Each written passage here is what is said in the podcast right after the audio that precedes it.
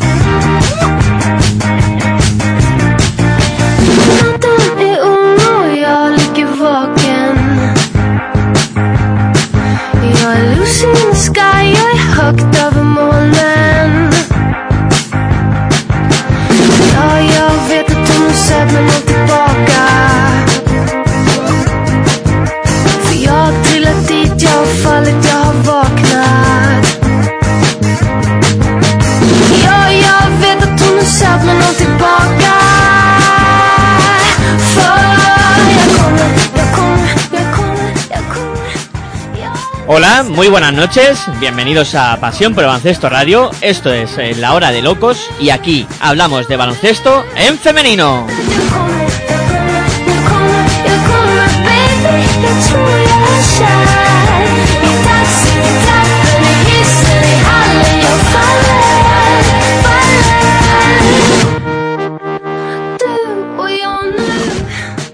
Para contactar con el programa, como siempre, los medios habituales a través del Twitter en arroba baloncesto radio, la B y la R con mayúsculas, y también a través de arroba la hora de locos, todas las iniciales de palabra con mayúsculas y locos con K de kilo.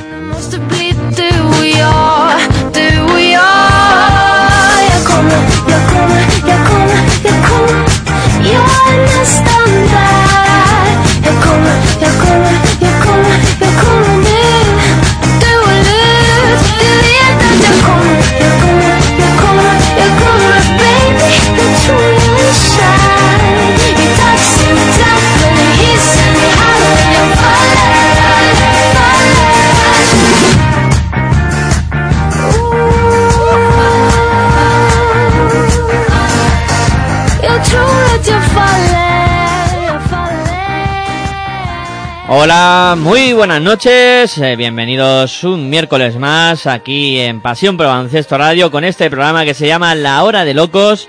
Y como decimos en el enunciado, aquí hablamos de baloncesto en femenino después de habernos tomado el impasse de la semana pasada y después de 14 días sin estar aquí en eh, las ondas, pues hoy vamos a cerrar eh, la temporada eh, de, de, la hora de locos. Y bueno, deciros que esto lo podéis escuchar a través de nuestra página web www.pasionprobancestoradio.com también a través de la aplicación para dispositivos móviles que la podéis descargar de manera gratuita en el Google Play. Ahí ponéis pasión por y saldrá una aplicación muy fácil de usar y que funciona bastante bien. Y también podéis escuchar escucharlo a través de la plataforma TuneIn. Eh, pues eh, ponéis Pasión por Baloncesto Radio y también os aparecerá nuestra misión.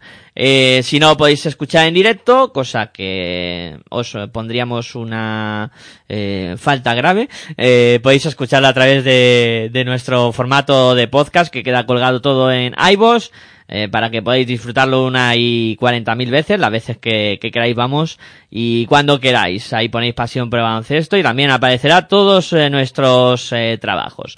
Bueno, vamos a presentar a los que vamos a realizar hoy este programa, aparte de, de mi persona, que soy Miguel Ángel Juárez, pues presento a Sergio Orozco. Muy buenas noches, ¿qué tal? Muy buenas noches, aquí estamos eh, una vez más eh, a vuestra llamada, aquí, aquí me presento. Muy bien, eso nos gusta, cada vez que os llamemos eh, acudáis. También tenemos por aquí a Elizabeth Cebrián. Muy buenas noches, creo que es desde algo lejos, ¿no? Hola, buenas noches desde Alemania, sí, sigo aquí, lejos. desde Alemania ahí tenemos a Elizabeth Cebrián, bienvenida por supuesto también. Y también tenemos por aquí a Virginia Algora. Muy buenas noches, ¿qué tal Virginia? Hola Miguel Ángel, hola Betty, hola Sergio, pues buenas noches. Con ganas ya, aunque sea el último programa de la temporada y ahora estemos pues casi dos meses, ¿no? Sin, sin pasarnos por las ondas, pero bueno, con ganas de hablar sobre todo de, de lo conseguido por la selección, que es ese, billete para Río. Eh, sí, porque hoy nuestro programa se va a centrar un poco en eso, ¿no? En lo que ha dicho Virginia, en la consecución de, del billete para los Juegos Olímpicos de Río de Janeiro en este verano de 2016 que se van a disputar a partir del 6 de agosto y donde la selección que dirige Lucas Mondelo pues va a tener oportunidad de, de pelear eh, por, eh, por todo, ¿no? Incluso pues intentar una medalla que, que estaría bastante bien.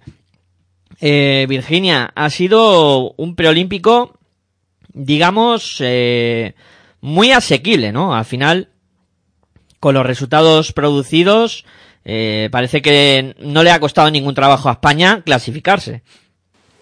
Pues eso es lo que parece, la verdad. Eh, nos daba mucho miedo, sobre todo a Cindy, el partido primero, el partido contra China, y fue el que se, que se ganó con más solvencia, ¿no? La verdad es que, bueno, igual les preguntamos a las jugadoras y, para ellas, me imagino, eh, Betty lo puede decir de su experiencia, pues a lo mejor luego no ha sido tan fácil, ¿no? Pero, pero bueno, a nosotros nos ha quedado esa sensación que, que ha sido una clasificación fácil, que se clasificaron al ganar los tres primeros partidos, que no tuvieron que esperar después a ser la mejor de, los perdedores. Y, la verdad es que bastante contentas y bastante satisfechas de, de lo que han conseguido estas chicas una vez más.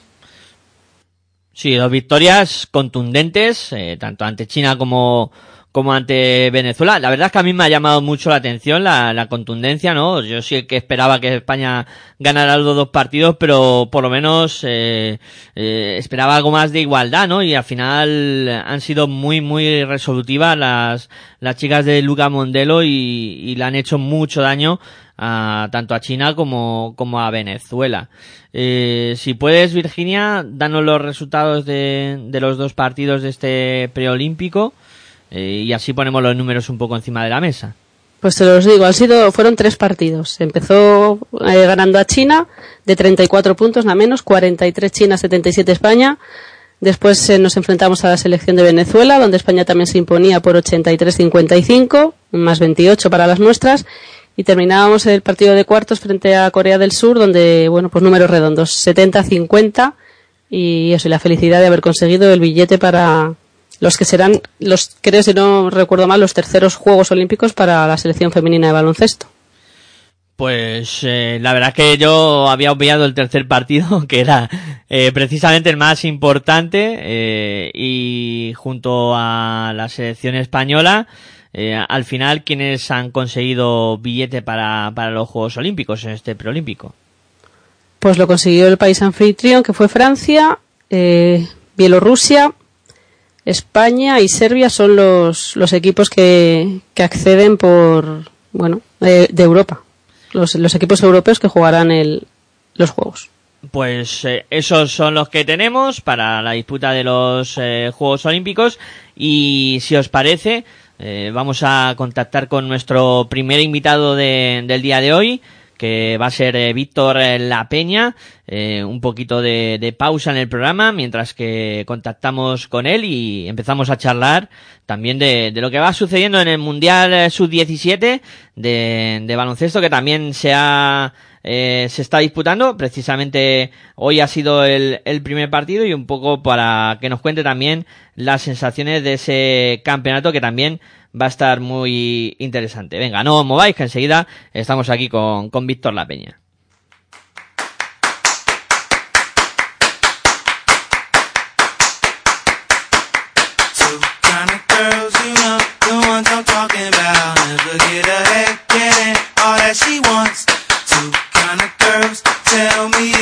See them now.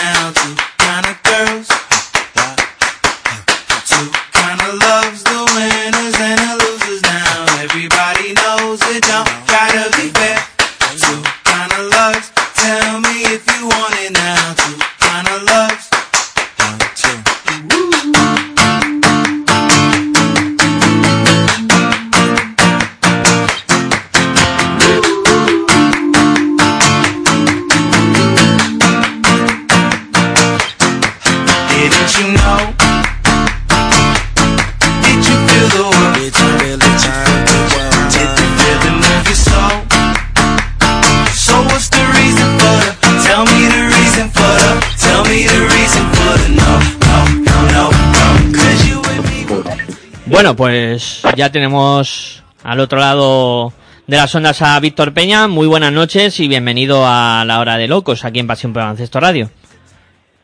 Gracias, buenas noches. Eh, bueno, mm, primero presentarme, soy Miguel Ángel Juárez y te digo, eh, hoy ha comenzado el Mundial eh, Sub-17 eh, con victoria para la selección española. Creo que es un buen comienzo en este campeonato que se antoja complicado. Sí, a ver, todo lo que sea, sobre todo ganar, ¿no? El primer partido es importante dentro, de un campeonato y más contra el subcampeón de Europa, pues un equipo que nos ganó fácilmente, ¿no? En el último campeonato, pues es, es bueno, ¿no? Pero vamos, estamos viendo los demás partidos. Ahora Mali va ganando a Brasil, ¿no? Eh, en fin, eh, que puedes esperar que es un grupo, pues a lo mejor un equipo que sea más fácil que otro. Bueno, estamos viendo que esto va a ser terrible. Y bueno, sí que va a ser entretenido porque no va a haber un partido eh, sencillo, por lo que estamos viendo. Eh, podríamos pensar que a lo mejor algún equipo el africano, pues no, pero no. Están demostrando que son muy buenas, están ganando fácilmente a Brasil, 18 puntos. Brasil es su campeón de América, imagínate, que ganó Estados Unidos en semifinales. Vamos, que no nos va a dar tiempo a aburrirnos. Eh, bueno, mm, creo que he dicho mal el nombre y me estaban llamando la atención por línea interna. Eh, Víctor La Peña. No sé si lo he dicho bien o lo he dicho mal directamente. Te he dicho Víctor Peña y te he quitado el Lo has dicho mal, lo has dicho mal, pero bueno, no, Pues- estoy acostumbrado a que, que mi apellido se, se pronuncie, es extranjero desde allí de la zona de, de Wisconsin, entonces es normal que esté complicado que lo se pronuncie bien.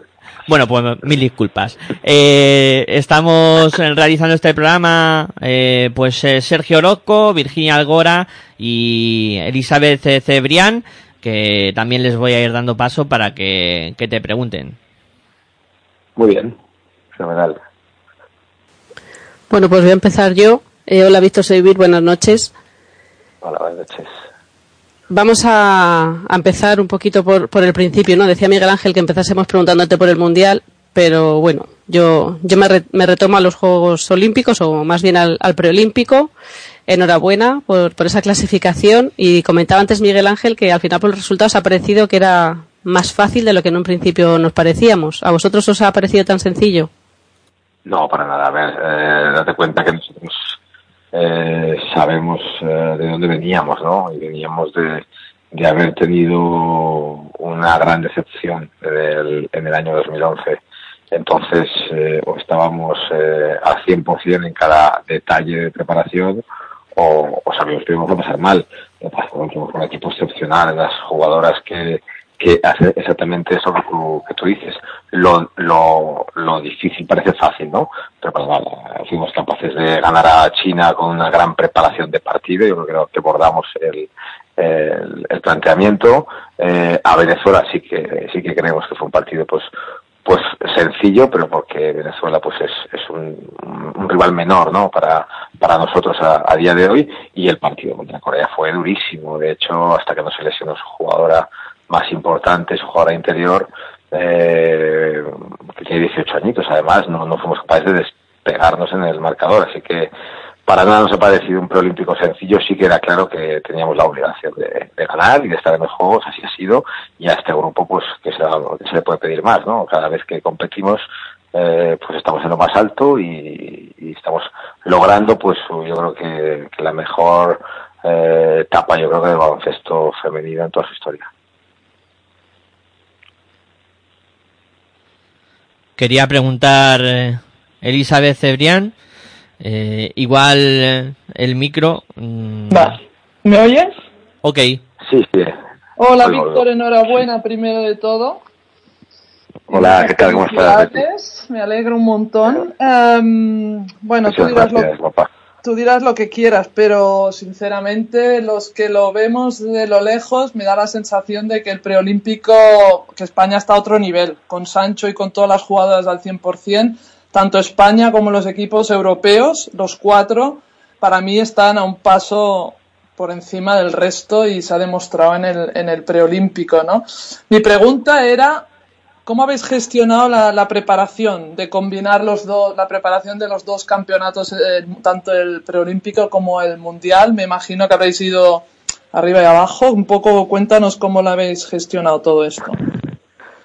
Sí, pues eh, bueno, ha sido, ha sido pues, un poquito, como tú dices, ¿no? Intentar eh, ver qué momentos de la preparación del equipo senior podíamos ausentarnos y que no perjudicara la preparación de, de- del preolímpico y, y coincidía pues con el principio de la, del- de la preparación del 17. Pudimos hacer una, sabes que, pues, eh, siempre que se puede hacemos eh, eh, preparación de Navidades en Semana Santa y tuvimos unos un- un tres o cuatro días con un par de partidos en, en Navidad para tanto Isa como yo conocer un poco las, a las niñas porque no habíamos estado nunca con ellas y al principio marcar alguna de las líneas de trabajo. ¿no? La verdad es que no es fácil, no es fácil porque porque realmente bueno a todos los entrenadores pues nos gusta estar tiempo con, con nuestros jugadores y poder eh, dar pues todo lo que podamos de nosotros mismos, ¿no? Pero bueno, eh, la confianza que tenemos con la federación de, de- para hacer estas cosas y poder alternar y poder intentar convivir al final es que, que las niñas sobre todo pues eh,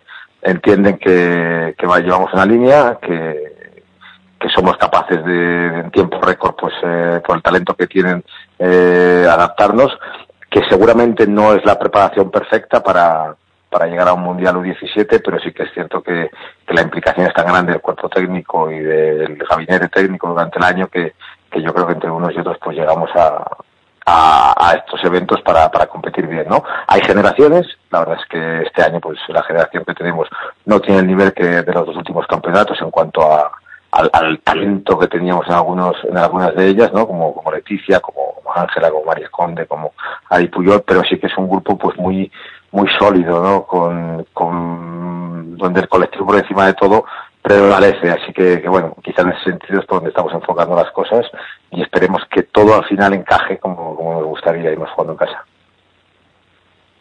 ¿Y tenéis algún objetivo marcado para, para el Mundial? No, no, no, la verdad es que no, no porque, a ver, como, te he dicho antes, venimos de, una situación extraña el año pasado para una selección española U16, ¿no? Que es quedarte cuarta, haber hecho un gran partido en, cuartos y, y, haber pasado contra un equipo como Rusia, pero, pero porque hicimos ese, partido en concreto, muchas dudas por parte de las niñas, muchos eh, incertidumbres, eh, eh, tampoco una gran referencia en la que, en la que eh, apoyarse, ¿no? Porque Iris, que era la gran referencia de esta generación, está lesionada. Eh, para colmo, pues nos han lesionado su 16 como, como Aisha Won y Yola Espino, que, que, que daban mucha consistencia al juego interior, y han tenido que incorporarse otras, otras U10, o sea, una U16 y una U15, que aún no ha cumplido los 15 años, como Raquel Carrera, en fin, que han pasado muchas cosas, por eso una victoria como la de hoy es, es, eh, es, eh, nos, nos llena de felicidad, ¿no? Y la estamos disfrutando, y, y es lo que vamos a hacer. Y ahora hay que pensar en el siguiente, que es, que es Mali, fíjate, acaba de ganar a, Brasil. Yo nunca había visto un, un equipo africano en esta edad que jugara como el que acabo de ver hoy. Vamos, nos ha tocado un grupo por lo que se ve muy duro y un cruce va a ser también pues, pues muy duro, pero vamos, muy contentos ¿no? de estar aquí, de poder vivirlo, sobre todo en, en Zaragoza. Eh, bueno, eh, decirte, Víctor La Peña, que se ha incorporado al programa alguien que a lo mejor no conoces, que es Cindy Lima, eh, que bueno, va a aprovechar para saludarte y, y comentarte ya alguna cosilla. No sé de quién me hablas. Cindy Lima, no, la conozco. No, Hola Víctor, no. ¿qué tal? Ah, hombre, Cindy, ahora que, ahora sí, ahora que escucho esa voz, sí. Oye, por cierto, antes ahora sí que has pronunciado bien mi apellido. ¿eh? Has dicho, Sí, sí, voy aprendiendo, voy aprendiendo. Dicho la peña. Estamos, estamos Eh, detrás con el látigo, no te preocupes. Nada, hombre, yo es tomármelo un poco a broma. Eh, nada, saludar a Cindy, José, Cindy, Betty Cebrián, vaya, vaya pedazo de programa que tenéis hoy, ¿no? No, y luego un Mucho, documentado que soy yo, Víctor. De altura. Eh, bueno, eh, No, pues, no, no, hoy tanto y tanto. Joder, yo creo que con estos dos pibos y, y un poco más, ¿eh? yo a mí me gustaría tener, si fuerais un 17, podéis venir las dos para No, yo, sería, yo cuelo, eh, yo cuelo. sería maravilloso. Caray, qué, cuánto- qué- qué alegría me da a escucharos a las dos. Pues oye, nada, un beso muy grande, Cindy y Betty. Víctor, una pregunta. Dime, ¿Cómo, dime. cómo haces para refrescar un poco la mente? Porque, porque lo tienes todo muy segu- seguido. ¿Cómo te organizas? Para, para no, Pues, o- eh, Dime, dime. Pues mira, ir a, ir a mi casa, ir a mi casa. Estoy puedo estar casi día y medio y cada vez que termina algo voy a mi casa, estoy con, con Esther y con los niños, que, que, bueno, sabéis algunos que, que recientemente hemos sido, hemos aumentado la familia con, con dos mellizos y, y eso es lo único que me hace olvidarme de ¿En todo, cargar pilas. ¡Felicidades! ¡Felicidades! Yo no. Pues bueno, nacieron, tienen tres, tres meses tienen, Bruno y Ana. Bruno y Ana se llaman y... familia numerosa, madre mía. Sí. Y bueno, y, es- y es lo que la alegría que me da, ¿no? Junto por estar ayudando a Esther, que ahora pues pobrecita está, está sola, ¿no? Apoyada a lo mejor un poquito de sus padres, pero, pero claro, no está pasando del todo bien porque estoy yo fuera y, y oye, al final de mi trabajo lo comprendí y me ayuda, por eso he de agradecérselo a ella.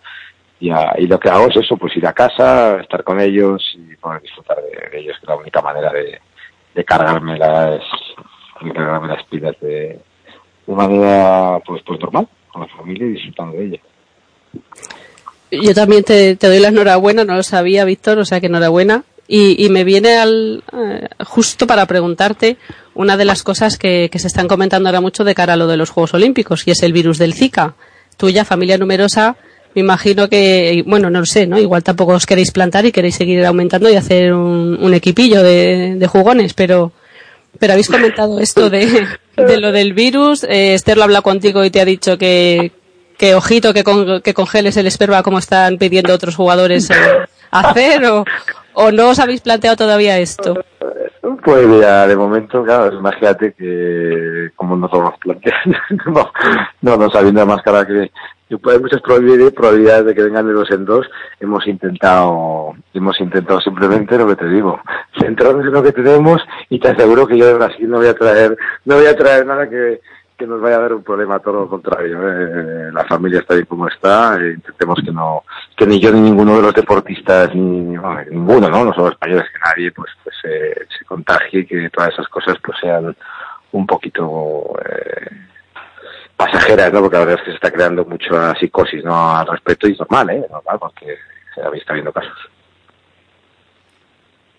A Sergio no le he oído todavía hacerte ninguna pregunta. Será por eso que ha dicho de, de que es un No, vídeo es- comentado, efectivamente ¿no? es un documentado. Eh, Aquí el indocumentado, pues bueno, eh, quería, bueno, prácticamente ya han hecho todas las preguntas que yo quería hacerte, pero a nivel personal, aparte ya de, lo- eh, de los mellizos, eh, lo que has hecho con Manfilter, eh, ahora mismo el, el, pre- el, eh, preolímpico, vale que la U17, como estás diciendo, no sean jugadoras eh, como las que tenías en años anteriores, pero ¿tú piensas que se podría rascar medalla o llegar a semifinales o algo así con, estas chicas?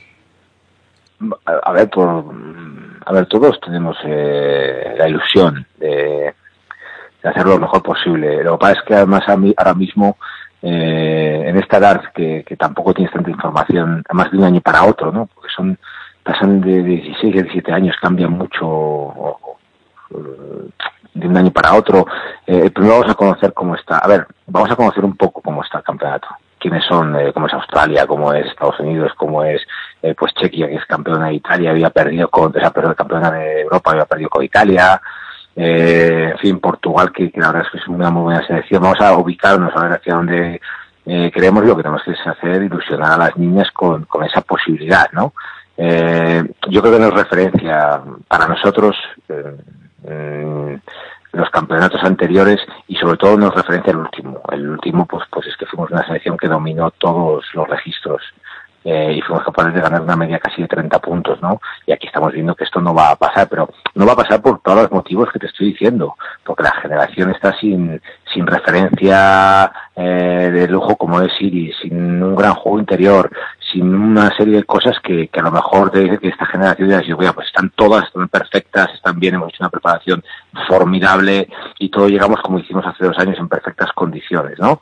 Eh, pero ante eso están un grupo de niñas que son súper trabajadoras, que, que tienen unas ilusiones tremendas, que hoy, hoy en un partido súper difícil para ellas a nivel mental por la edad que tienen y jugando además en España han sido capaces de, llevarlo hasta el último momento y el último momento.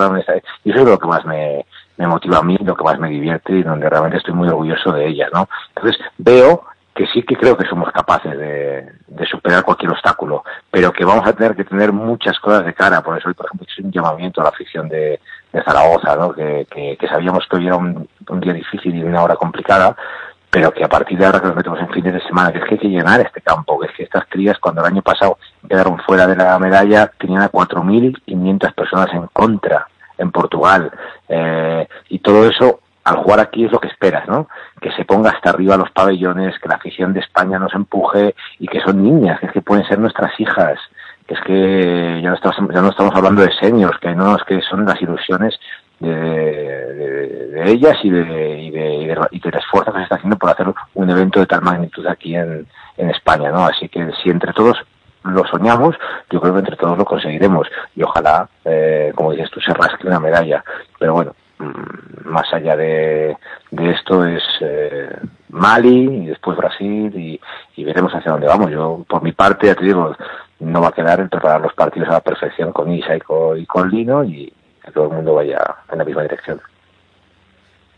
Vale, y ahora que has citado lo de la, la, afición, Zaragoza, bueno, aunque tú eres de Wichita, como has dicho, eh, bueno, tus orígenes de tu apellido es de Wichita, pues es el, el, preguntarte cuánto porcentaje hay de presión, no, no ya en las jugadoras, sino ya en ti, o sea, es, tu casa, es, es tu gente, eh, es preguntarte cuánto hay de, placer eh, por jugar en casa y cuánto hay de presión por, eh, digamos, tratar de que estas chicas vayan a lo máximo posible. Digamos, un porcentaje, pues mira, si quieres medirlo. Eh, a ver, yo en ellas eh, sí que he notado. Pero he notado, no sé si era por jugar en España o era por jugar contra Portugal, eh, después en competición oficial y ver a las niñas que delante tenían el año pasado y que les pasaron por encima. ¿Vale? No sé muy bien. yo creo que, que nos favorece a, a jugar en España. Creo que estamos más arropados, que tenemos más atenciones, que que, que, que si vemos que el pabellón cada vez está más lleno, es un equipo que necesita esa, esa alegría y ese apoyo, que no las va a influir. Eh, hoy quisimos ser el primero y ser Portugal, sí que hemos estado atrasados en algún momento. Yo personalmente pues no sabía cómo me iba a sentir hasta, hasta que ha llegado el momento. La verdad es que como no me ha dado mucho tiempo pensarlo entre unas cosas y otras, y la suerte que he tenido es que llego, entro y mi primer partido es en el siglo XXI, es en el banquillo donde he estado dirigiendo eh, tres temporadas completas, eh, conozco hasta el último escondite del pabellón siglo XXI y me he sentido súper bien. Me he sentido súper bien y además como las caras que miraba en la grada pues son la mayoría caras conocidas y, de, y con mucha positividad eh, lo que me transmitían, pues pues eh, al final es mi trabajo, llevo muchos años haciéndolo y, y el nivel de, de presión que tienes es pues el, el, el, el que tengo siempre en cada cosa que me pongo, ¿no? que es intentar hacerlo lo mejor posible más allá de cualquier resultado. Eh, si las cosas van bien, mucho mejor, y si las cosas van mal, pues no, no, pues tendré que mejorar, aprender y la próxima vez espero que me salga mejor, pero no me pongo mucha presión ni me pongo muy nervioso porque creo que además eh, se puede transmitir, ¿no? Y yo lo que tengo que ser es el, como dicen los americanos, el head coach, ¿no? El, el, el, que ellas vean y me miren y me miren a los ojos y vean, joder, estamos seguros porque nuestro entrenador está seguro y tiene las cosas claras y nos va, y nos va a ayudar, ¿no? Pues en este sentido, además la suerte también que tengo es tener a, a Isa al lado que, que me conoce ya mucho y que sabe cuando tiene que decirme una palabra a otra y, y, ayudarme, ¿no? Luego como se está volcando pues toda la Federación Española y la Federación Aragonesa con nosotros para que estemos bien.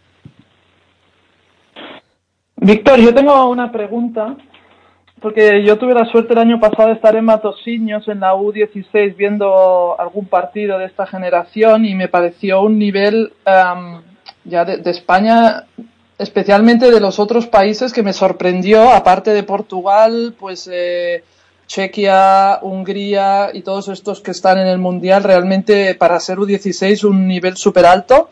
Y en la U16 de España quizás es una generación que no tiene así como una estrella o un líder marcado, lo que yo vi el año pasado, como otros años, Iris Junio, Salvadores, etcétera.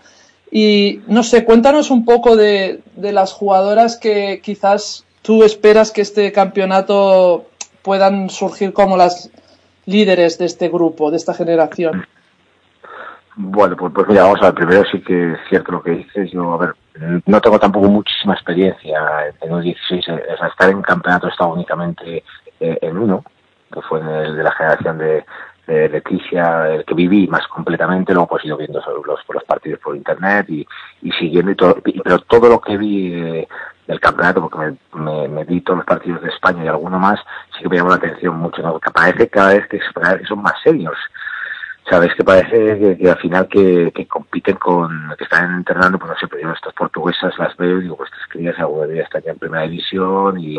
Sí, parecen jugaban como seniors. Sí, oficio, oficio, oficio, y eso no es fácil ver en niñas de esta No, edad. es- exactamente eso fue lo que a mí más me sorprendió de, de- de estos cuatro o cinco equipos que estuvieron arriba y que ahora están en el Mundial, el oficio y la veteranía que demostraron ¿no? el año pasado.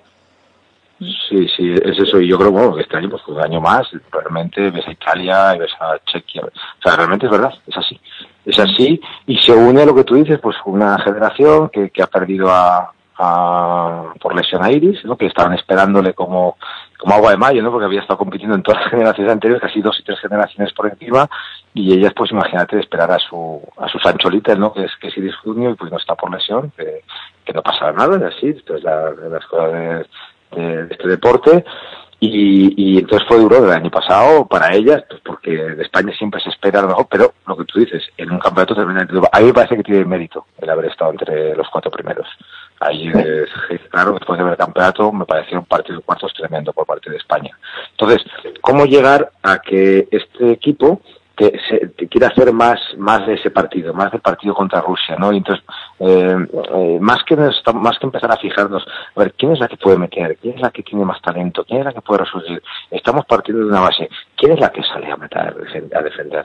A, a- a- a- tirarse por los balones, a, pelear cada rebote defensivo, a, a luchar cada línea de pase, ¿verdad? Y desde ahí, porque es el nivel es tan parecido de las de las 10 o 12 eh, tan parecido. Y además tenemos una generación tan tan joven porque las tenemos muy mezcladas con los 16 incluso Raquel Carrillo final tiene 14 años.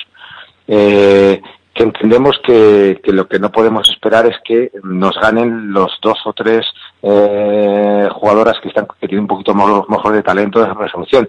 No quita que no sepamos pues que ciertas referencias como puede ser Aina Ayuso como puede ser Paloma como puede ser eh, Lucía como puede ser Sofía no que siempre han tirado del carro de esta esta selección eh, pues estén siempre pendientes de, de, querer el balón, ¿vale? Pero eh, tenemos que ayudarles desde otras posiciones. Y luego, pues bueno, jugadoras eh, como por ejemplo ha sido hoy, pues hoy pues Ainhoa La Corzana eh, ha salido, ha hecho una gran defensa, la número 4 que nos estaba metiendo todos los colores, las ha paralizado ella, de repente, en fin, entonces también yo estoy conociéndolas y estoy creciendo con ellas y viceversa, ¿no? Entonces, claro, ver en qué tiempo récord somos capaces, eh, tanto ellas como yo, de, llegar a ese punto que diga ¡pum! Pues sí, pues ahora ya con una mirada nos, nos conocemos, ¿no? Que esto lo hace cuando tienes pues una gran preparación, o lo llevas durante dos años, que es otra de la ventaja que tiene el resto de equipos europeos aquí. Todos los entrenadores repiten de, de otros años, como el de Portugal, como el de Italia, como el de Chequia, como el de Letona, eh, francés no lo he visto, me imagino que también, y eso pues pues también va a favor suyo. Pero bueno, eh, lo que tenemos los españoles, ¿no? Que un poco también a veces vamos un poco a lo loco y, y, y lo que nos gusta es que nos vaya la marcha, ¿no? Y sobre todo los planteamientos de partido. Tenemos niñas que están muy acostumbradas a entender planteamientos de partido diferentes, ¿no? Y hoy, por ejemplo, ha pasado. Víctor, creo que podríamos seguir hablando contigo bastante más, pero hemos quedado con Isa. Te hacemos las dos últimas. Una que tiene Cindy, que no sé, Cindy, si es del Mundial o es de los Juegos. Lo digo para ver quién habla primero. No, la mía era de, de las niñas. Pues se la haces tú Ah, primero y acabo yo. Vale. No, solo, yo solo tenía un, un... Era el tema de los sistemas. Quería saber si em, la- en la FEDE, que explicaras un poco que en la FEDE a veces seguís el misma, la misma línea en todas las selecciones y quería saber si tenéis algún si- sistema reciclado de, de las seniors a, la- a, a- a- las, a las peques. Sí, alguna cosa hay, alguna cosa hay, eh, pero vamos, no, no, no, no, no- más que un sistema en concreto, lo que estamos eh, un poquito es eh, eh, enviando mm, una forma de entender el juego, ¿no? Que es eh, la ocupación de los espacios, que es eh, la, el, el, el, el- el balón donde, donde toca cada una de ellas. Esto yo creo que pues, llevo muchos años ya ya haciéndolo, ¿no? Lo hacíamos pues cuando estabas tú, lo hacíamos con cuando Betty estaba dentro del de técnico y siempre pensábamos en, en cuál era el mejor movimiento para cada una de, de- ellas. Lo, lo único que yo creo que también mm, el tener una selección como la que tenemos ahora eh, senior, pues transmite una serie de valores que, que intentamos que que todas las selecciones de categorías inferiores eh, tengan ese gran reflejo, ¿no?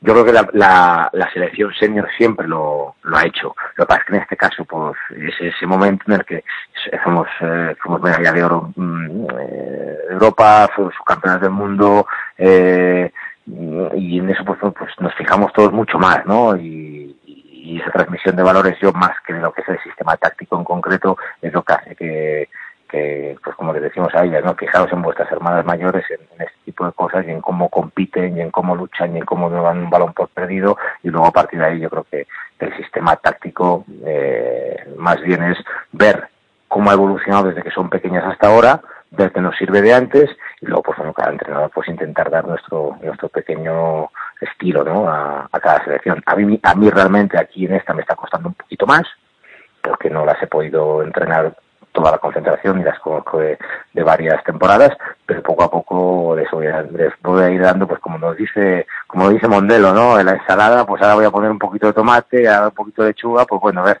a ver, según qué partido tenemos delante, pues vamos a poner una cosa u otra, ¿no? Y a ver si así, eh, y eso es realmente lo que nosotros heredamos e intentamos eh, coger de, de, de, arriba, ¿no? Y parece que sí, que, que va funcionando. Pues le has debido dar el aliño en un tiempo muerto al final de la primera parte, porque yo estaba viendo esa primera parte, lo único que desde el gimnasio sin sonido, y algo las has tenido que decir que no te has sentado en la silla, las has arengado bastante y a partir de ahí habéis tirado, habéis tirado para arriba. Víctor nunca se sienta. Bueno, los, los tiempos muertos mágicos del doctor. O sea, es que es, eh, es inexplicable, Ay. sucede. Bueno, mira, al final es, yo, es que no sabes. Eh, en fin, mira, eh, tienen 14, 15, 16, 17 años.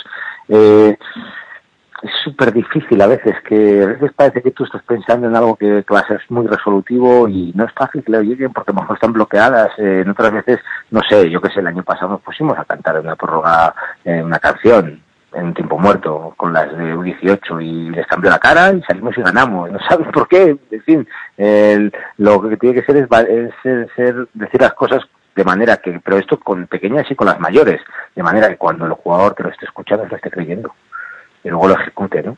Al final es, es baloncesto y, y muchas veces los entrenadores, si, si intentamos eh, hacer más cosas de la cuenta, a veces lo que hacemos es, paralizar, ¿no? A, a, nuestras jugadoras. Pues bueno, oye, a veces sale bien, o ya ciertas cosas han salido bien, eh, yo empecé a conocerlas cada vez más, como te digo antes, y para mí también sido importante, ¿no? Sacar este primer partido, porque yo también adquiero confianza con ellas y, nos vamos conociendo cada vez más. Y veo también cómo son capaces de reaccionar cada una a nuestros, a nuestros gestos y a nuestras órdenes. Así que nada, ojalá haya muchos momentos de estos y, ya te digo, no solo yo, sino mi cuerpo técnico y mis ayudantes que están constantemente asesorándome, aunque luego al final pues sea yo quien transmita en alto las cosas. Te cuento, la, los que nos suelen escuchar ya lo saben porque casi cada miércoles eh, lo nombramos y es que tenemos el chat interno donde nos vamos poniendo cosas y Cindy está alucinando diciendo que ella nunca ha cantado en un tiempo muerto. esto fue, no creo que estaba colgado por ahí por YouTube, esto fue pues, ya que estaban cantando más creo que la canción de Brasil, es de Brasil, la, la, la, la, la, ¿sabes? Esta la conocéis y, las niñas la cantaban durante el campeonato y no sé, pues se me ocurrió. Me la dio muy nerviosa, era la segunda prórroga contra Italia, entonces pues nos pusimos todo el cuerpo técnico y las jugadoras a aplaudir y a cantar esa canción y nos mmm, soltó a todos los nervios y salimos y ganamos la, la segunda prórroga de manera más o menos sencilla. Bueno, pues ahora no sé si, si en Río cantaréis o haréis la conga pero para terminar, cuéntanos qué te ha parecido el sorteo. Eh, Lucas Mondelo, en cuanto aterrizasteis en Barajas, eh, lo primero que dijo, sé que me vas a preguntar por el sorteo y yo quiero estar en el grupo con Estados Unidos. Al final estáis en el grupo de Estados Unidos. Bueno, pues eh, a ver, yo creo que que 12, 12 selecciones mundiales en una Olimpiada no puedes decir que, que sea sencillo ningún grupo de los dos, ni uno más que otro. Lo que pasa es que, bueno, sí que es cierto que nosotros nos ha tocado Estados Unidos y nos ha tocado el campeón de, de Europa, ¿no? que, es, que es Serbia. Eh, a partir de ahí, pues bueno, intentaremos, eh, como hemos afrontado siempre, ¿no? tenemos la suerte de tener las jugadoras que tenemos, que no se amilanan contra nadie. Y luego el grupo es duro, es muy duro, pero no sabría decirte si estuviera en otro grupo, a lo mejor te estaría diciendo lo mismo. A veces es cada uno eh, con el con el color del cristal con, con, el que se mira, ¿no? Vamos a intentar ser sensatos, es una Olimpiada, la verdad es que tenemos muchísimas ilusiones y, y aquí yo creo que ningún, ninguno de los que estamos dentro pues pues nos conformaremos con, con hacer una, una Olimpiada discreta, ¿no? Queremos ir a por todas y, y, y- y sabemos que podemos, si todas las jugadoras llegan en perfecto estado de forma, eh, que en eso está trabajando mucho pues la gente que, que lo controla, que es el preparador físico, los, los médicos y fisioterapeutas, todo pues, tutelado por, por Lucas.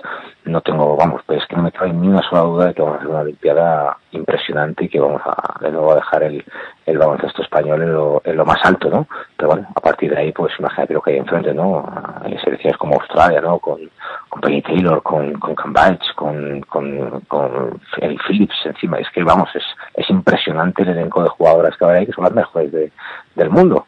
Pues venga, ¿no? Otro reto más y vamos a ver si somos capaces de, de llegar a lo más alto que, dentro de nuestras cabecitas eh, lo tenemos muy en mente.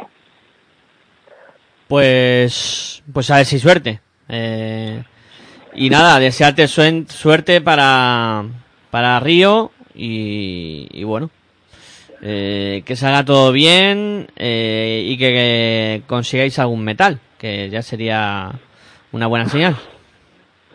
Muchísimas gracias. Disfrutar el, también el estar allí, que, que creo que, que, que va a ser una pasada poder estar en, los Juegos Olímpicos más con este grupo con el que llevamos pues desde el 2012 juntos y, y que, y que mucha gente nos ha ayudado, nos ha ayudado a llegar hasta, hasta allí. ¿no? Así que representamos a todo el baloncesto español eh, y una federación impresionante como es la, la Federación Española y seguro, yo estoy seguro que os vamos a, a dar eh, muchas alegrías. Pues que así sea. Y nada, reiterarte el agradecimiento y, la atención que nos has eh, dispensado. Y, y nada, eh, así despedimos a Víctor La Peña, que ha sido nuestro primer protagonista del día de hoy. Y ahora, pues eh, vamos a poner un poquito de, de pausa y vamos con, con Isa Sánchez, como veis, un programa del día de hoy con eh, protagonistas de la selección española que nos están eh, comentando pues sus impresiones sobre el preolímpico y también proyectos de futuro, como no, y cosas que todavía están pasando en el mundo del baloncesto.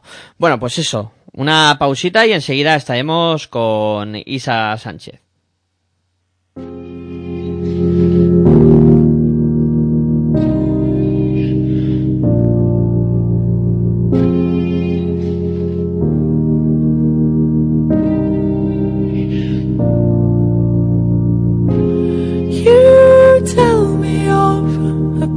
You like to go.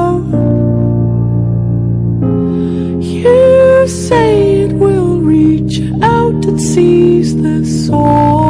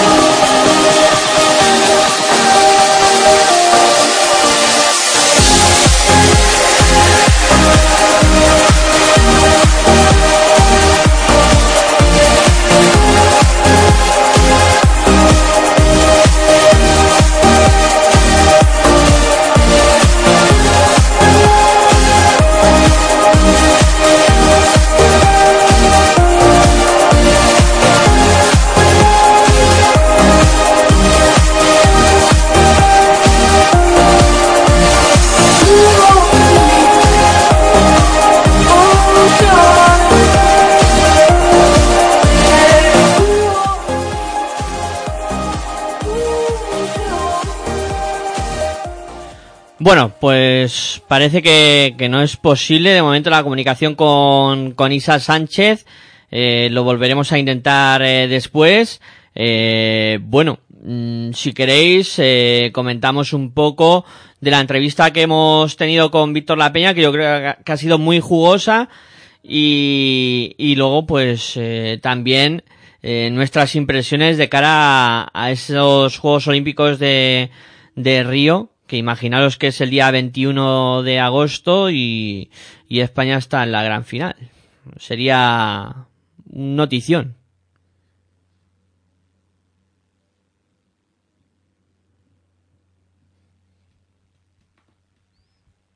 Espero ver a la selección igual que en Turquía, eh, jugar en la final y jugarle de tú a tú a las americanas. Lo que pasa que el mundo americano y las Olimpiadas es como o lo tengo que ganar sí o sí, con lo cual no estarían tan receptivas a la hora de dejar jugar baloncesto como hicieron en Turquía.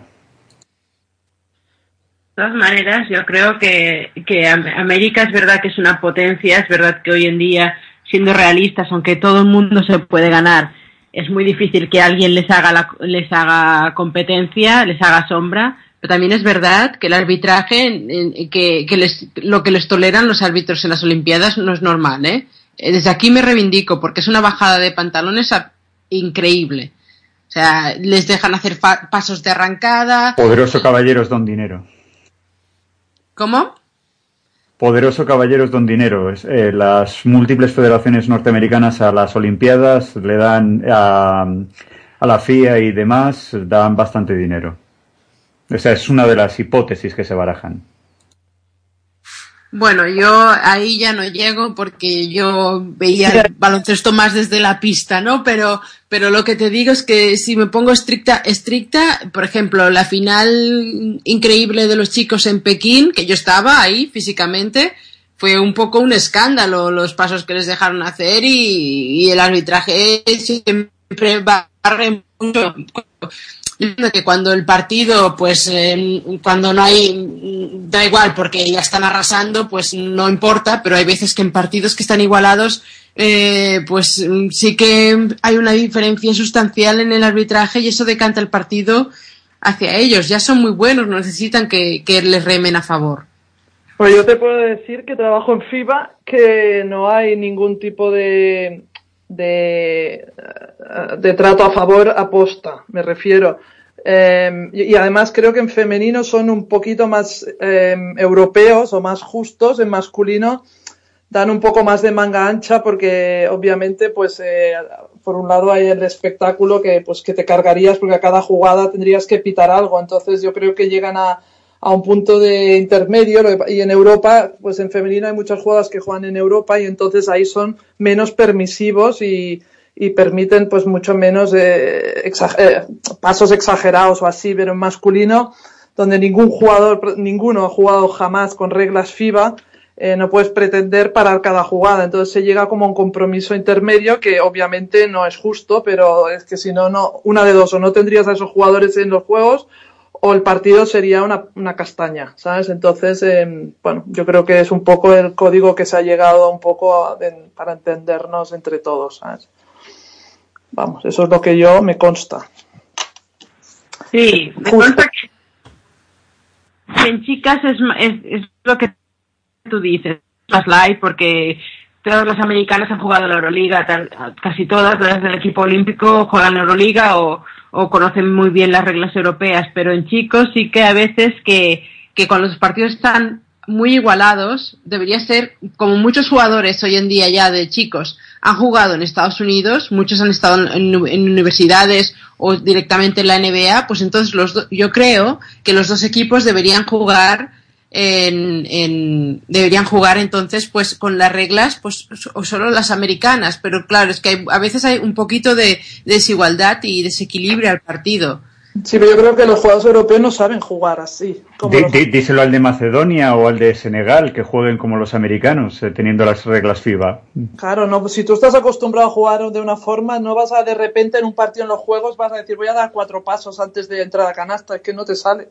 No, ya, pero yo digo los jugadores que, que, que sí que están, que la mayoría de jugadores, no me refiero a Senegal, sino me refiero a, se- a selecciones que estén ya de final y semifi- que estén en semifinales y finales. Porque sí que hay algunas finales que, que, a pesar de que nadie duda de que Estados Unidos siempre suele ser partir como favorito por la calidad del baloncesto que tienen, y a mí también me gusta el baloncesto que sea juego bonito. O sea, yo no me quejo, pero sí que es verdad que hay veces que, que se podría pues igualar un poco en el sentido de pitarles algunas veces cuando ya les ha dado muchísima ventaja el paso extra, o, o si no, pues al, al otro equipo, pues no pitarle pasos, porque he visto pitar bastantes veces pasos, a, por ejemplo, unos pasos, pitarle unos pasos a Juan Carlos Navarro, que deberían ser los primeros que hizo en su vida, y, y, no, y no pitarle cinco pasos a LeBron James, pues tampoco es justo. Y Mira, yo te digo una cosa, eh, masculino ya hay bastante gente que se preocupa, estemos preocupándonos del femenino y por lo menos en femenino creo que son más o menos justos, ¿sabes? Entonces en masculino ya se apañarán tú. Eso es, de peludos, peludos a, a otra radio o, a otro, o en otro momento. Que Aquí- vayan a otro canal a preocuparse de los pasos los chicos. Bueno, bueno, aquí también hablamos de peludos. ¿eh? Ya, ya, pero en esta hora no. Con lo cual, Cindy, mal, muy negativo. Eh, bueno, eh, yo... Yo- Sí, perdona, Virginia. No, que quería preguntarle a, a Betty por, bueno, por cómo se ven los toros desde la barrera, ¿no? El hecho de que es la primera vez que España se clasifica para unos Juegos Olímpicos y lo ves desde fuera, porque las últimas veces estabas eh, siendo parte del equipo. Y eh, antes has comentado que has visto todos los partidos del preolímpico. ¿Cómo, ¿Cómo lo has visto? ¿Qué sensación te llegaba a ti al haber sido parte bastante importante de lo que es ahora la- la selección femenina? Pues mira, ya te lo he dicho al principio, a mí me da la sensación que pues que Europa está a otro nivel, ¿sabes? Europa está a otro nivel respecto al resto de, las, de los continentes, eh, incluso hablando de China, que en mi época era una potencia, y la de Cindy también, era una, era una, una potencia y ahora es que lo ningunea cualquiera, se ha clasificado de milagro. Entonces, eh, por eso te digo que es que yo creo que Europa está a otro nivel. Y entonces, eh, claro, eh, la gente me dice que España eh, no sé qué hace jugando un preolímpico, por ejemplo, ¿no? La, gente de FIBA y. Pero bueno, las normas están así, que solamente se clasifica el campeón, cosa que me parece injusta, que en Europa debería haber más, más países que clasificaran directamente por el nivel de, de baloncesto que hay en Europa, pero es lo que hay y entonces tienes que ver preolímpicos con resultados de, de 30 y de 40 puntos que no favorecen el espectáculo. Pero yo siempre ahora intento mantenerme neutral porque es mi obligación y cuando veo a los a los europeos o así, pues eh, obviamente no, no queda muy bonito que anime a España, pero mi corazoncito está ahí, ¿sabes? Y entonces, y, entonces siempre, pues la verdad es que disfruto y he disfrutado viendo el preolímpico y, y me lo he pasado bien, pero me ha parecido un, torneo de pachanga, sinceramente, lo he dicho al principio, pero es lo que hay y creo que España se ha tomado el preolímpico y que me perdone Lucas Mondero como un torneo de preparación para los Juegos, porque por mucho que hay que vender prudencia, y, y es verdad, eh, a priori estaba claro que, que- que tenía que pasar una catástrofe para que no se clasificaran. Y Cindy, tú que tenías tanto miedo al partido, primero al partido contra China, me imagino que te quedarías como todos, tan a gusto, ¿no? No, yo no tenía miedo. Yo simplemente, pues, yo estaba en la línea de, de que hay veces que las cosas parece quizá cantada, pero a veces no, no, no lo son. En el baloncesto todo puede pasar. Un, par- un, un partido malo, o los nervios te jueguen malas pasadas, o, o, que, o que ellas vean el aro como una piscina olímpica, cosas más raras se han visto. Entonces yo solamente era que hay veces que el primer, el primer partido, a veces pasan cosas que no tendrían que pasar. Pero por suerte todo fue según el guion y yo encantada, claro. ¿Cómo no?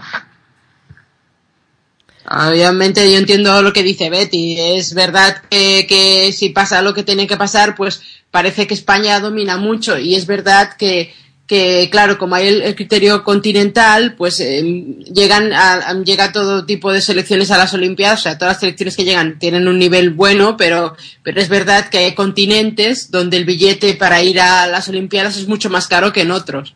Porque si eres Australia, pues Nueva Zelanda, tal, bueno, pues claro, vas a ir, pero si eres España te tienes que, que fajar con, con Francia, te tienes con Serbia, con un montón de selecciones que tienen un, un, nivel muy europeo de baloncesto ahora mismo. Es muy, muy, muy, muy, está muy competido y es muy, muy caro llegar a, a unas Olimpiadas. Te puedes quedar fuera o jugar un preolímpico siendo España. Oye, teniendo en cuenta que nos hemos clasificado, que hemos ganado a China, que estará en, en los Juegos, y que en la preparación para ese preolímpico también ganamos a Australia y a Canadá, que también van a estar allí, al final vosotras, ¿cómo lo veis? Eh, igual el partido importante será como pasaste con la selección española de fútbol, ¿no? El partido de cuartos, y hasta ahí llegamos seguro. Bueno, yo, sinceramente, yo apuesto que España tiene que, tiene que ir a por todas y, y- y la veo en el podio. La veo claramente en el podio, porque además lo que decimos, al estar en el grupo de Estados Unidos, pues el cruce de cuartos, ya seguro que te toca un rival que es de tu nivel, por lo menos, no te toca a nadie superior. ¿Sabes? Y se compite y te puede tocar, pues quizás Brasil o Australia. Equipos, obviamente, Brasil en su campo, pues es peligroso. Australia yo le tengo miedo, aunque les ganamos bien en, en un amistoso, pero es un equipo que a mí me, me da mucho respeto. Pero una vez pasado el partido de cuartos, es que está, están arriba, están arriba. ¿Y cómo será el ambiente en Brasil? Porque sí que habéis jugado, no sé eh, si las dos o una, eh, se jugó un mundial en Brasil, ¿no? Hace unos años. Yo estuve en el Mundial de Brasil, pero de fisio, porque justo fue el año después de retirarme y estuve de fisio y realmente, pues bueno, los partidos que, que te cruzas con el equipo de casa son especiales y son muy ambientados y las, las brasileñas se crecen, se crecen un montón. Por eso que jugando unos juegos en su casa me imagino que será de, pues será determinante. A ver, yo creo que, que, que, Brasil es- tienen una idiosincrasia de en todos los sitios cuando juegas en, contra el, el que es el rival de casa es muy difícil, pero la idiosincrasia de los brasileños ya tiende a hacer que, que los pabellones sean pues un poco una olla a presión y el tipo de juego de las brasileñas además también es muy visceral. Entonces, pues bueno, siempre esos partidos, pero yo creo que eso a nosotros nos viene bien.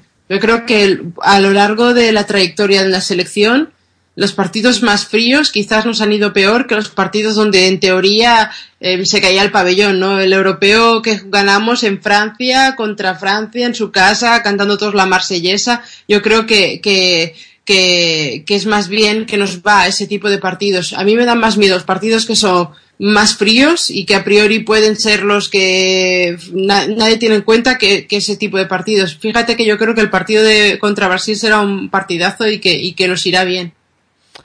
Bueno, pues si os parece hacemos un impasse. Eh, vamos a probar suerte otra vez con, con Isa Sánchez, a ver si esta vez eh, si somos capaces de comunicarnos con ella. Venga, un poquito de, de música y enseguida estamos con, con Isa Sánchez.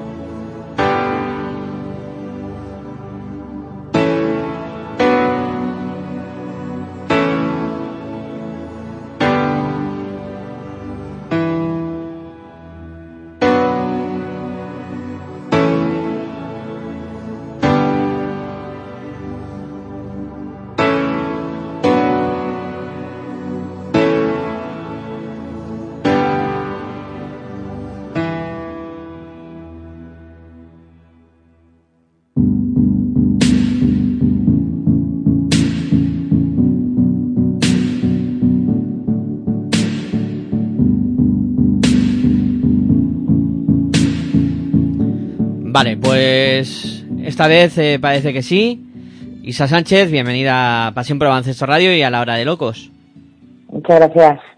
Eh, bueno, hemos estado hablando con Víctor La Peña y hemos estado comentando un poquito sobre sus sensaciones eh, de cara al- a los Juegos Olímpicos de Río y también eh, sus impresiones sobre este preolímpico. Le hacíamos la, la pregunta de si ha parecido demasiado fácil, que me gustaría también hacértela a ti.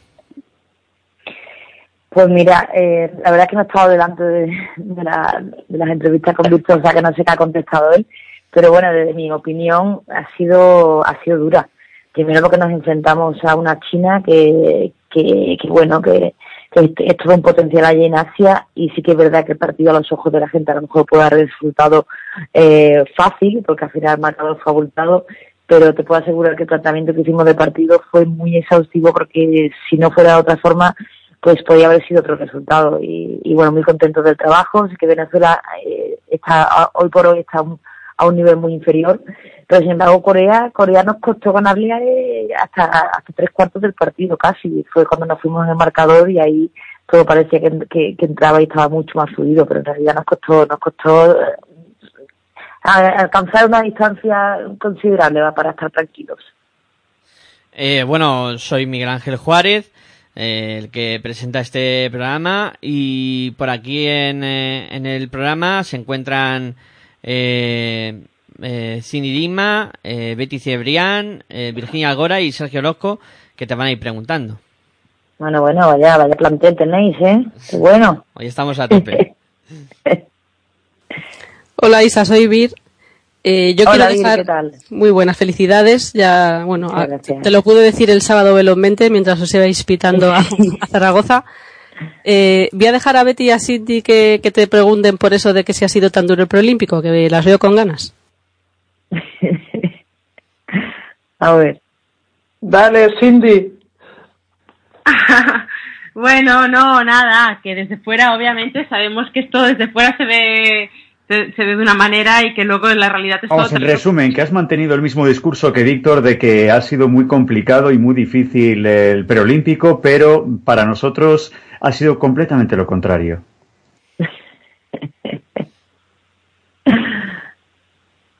Venga, Isa, va, que ha sido un torneo de preparación de los juegos, dilo.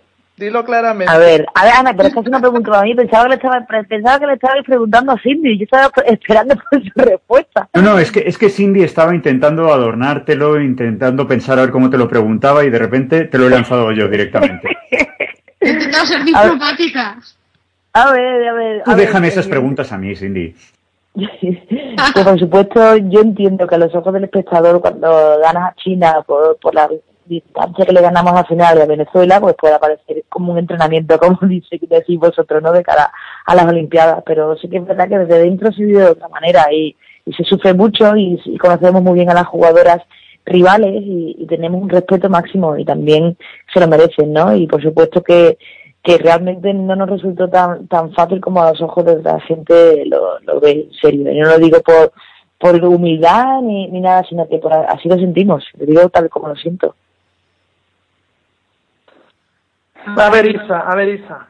Primero de A todo, ver, a ver. felicidades. Primero de todo, felicidades porque realmente, pues, eh, merecidísimo. Ya lo hemos comentado antes que yo creo que España no tendría que haber pasado por un preolímpico porque Europa debería de recibir muchas más, más plazas, no solo el campeón, por el nivel, ya lo hemos discutido antes en otra conversación.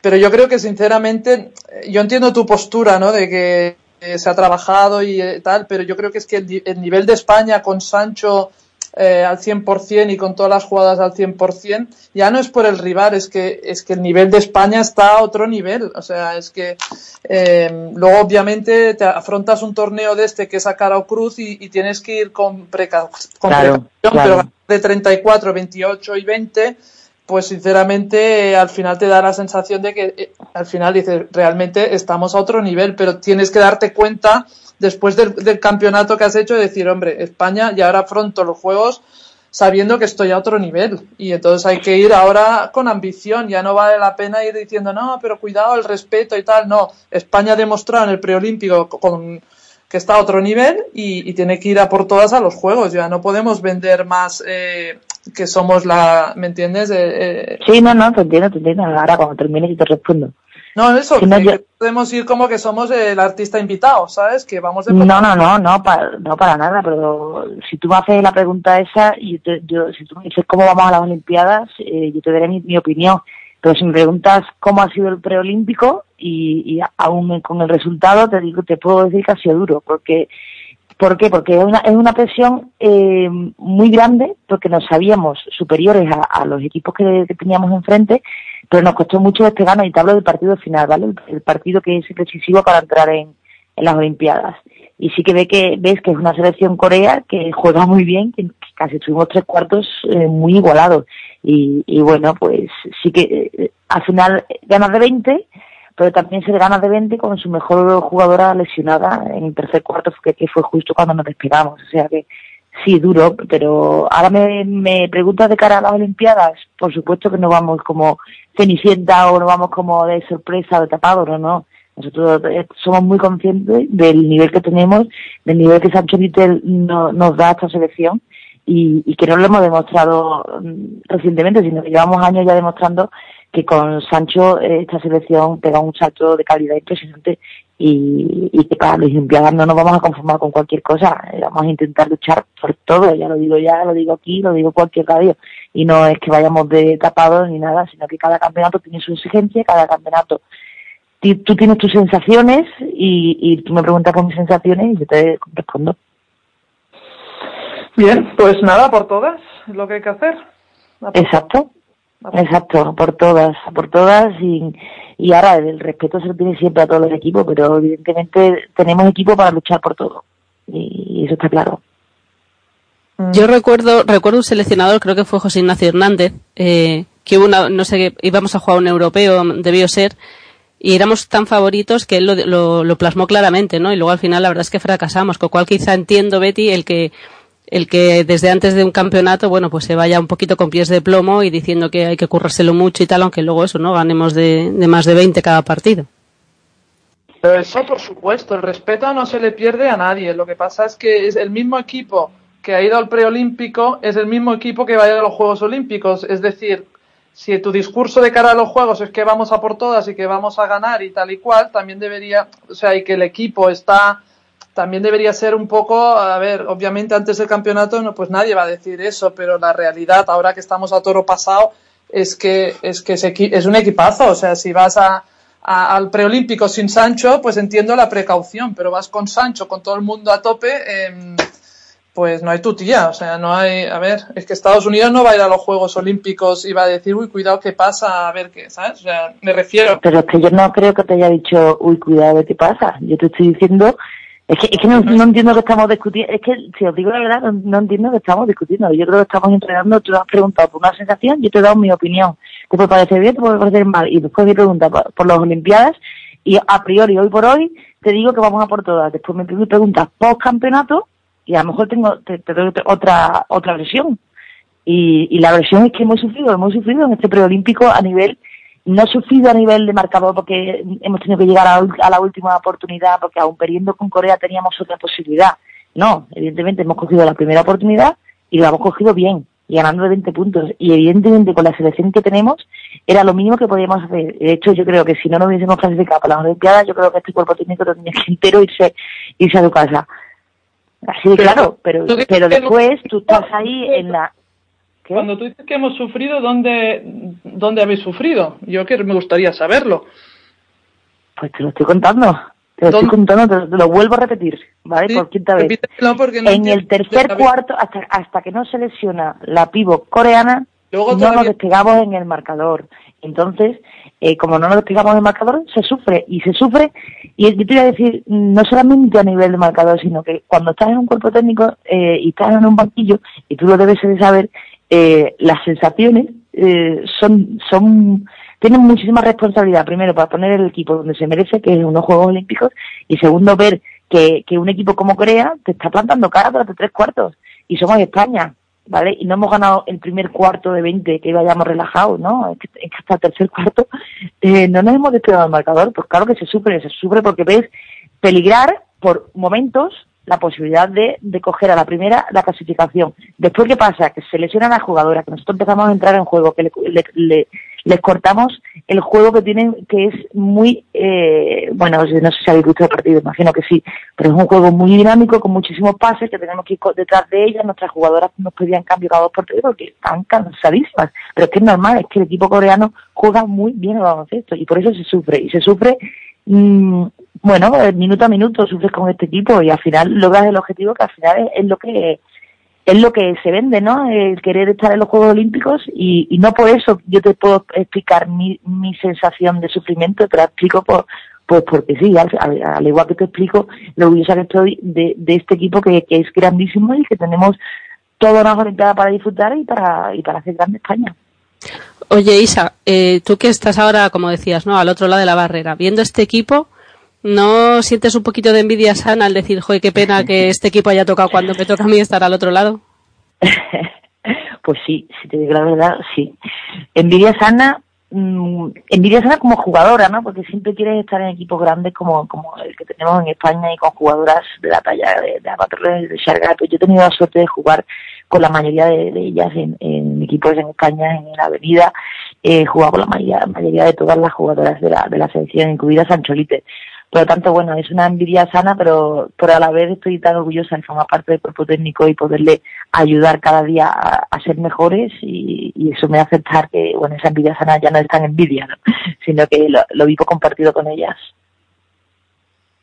Mira, eh, ¿cuáles son las claves para, para romper los partidos? Porque eh, eh, sí que he notado que, que tardamos un poco el tercer cuarto, ¿no? Eh, ¿Cuáles crees que son las claves para, para romper de cara, no solamente el preolímpico, eh, me refiero también a la preparación, para poderlo romper un poquito quizás antes de, en, en- en- en la mitad? Antes que romper ante los partidos. ¿Te refieres? Sí. Bueno, pues es que cada rival es, es diferente. Hay rivales que según el- la manera de ju- de jugar que tienen, a nosotros nos va mejor o a nosotros nos va peor. Incluso la, la forma de defender que tienen ciertos equipos nos puede venir mejor, nos puede venir peor. Evidentemente, eh, esa, si tuviésemos la clave para, para esa pregunta, eh, todo sería mucho más fácil, ¿no? El mundo sería mucho más bonito. Evidentemente, eh, no hay una pócima mágica, pero sí que nosotros, eh, hay varias jugadoras que dependemos mucho, el estado anímico eh, de la selección, de, nuestro juego, de nuestra alegría, depende mucho de ellas. Por ejemplo, Ana Cruz, eh, pues no estamos acertada y eso al equipo lo ha notado. Y cuando se une que Ana Cruz no, no está acertada y con que a lo mejor Alba pues no tiene el día, pues puede pasar que, perdamos como pasó como en, en, eh, la preparación contra Nueva Zelanda.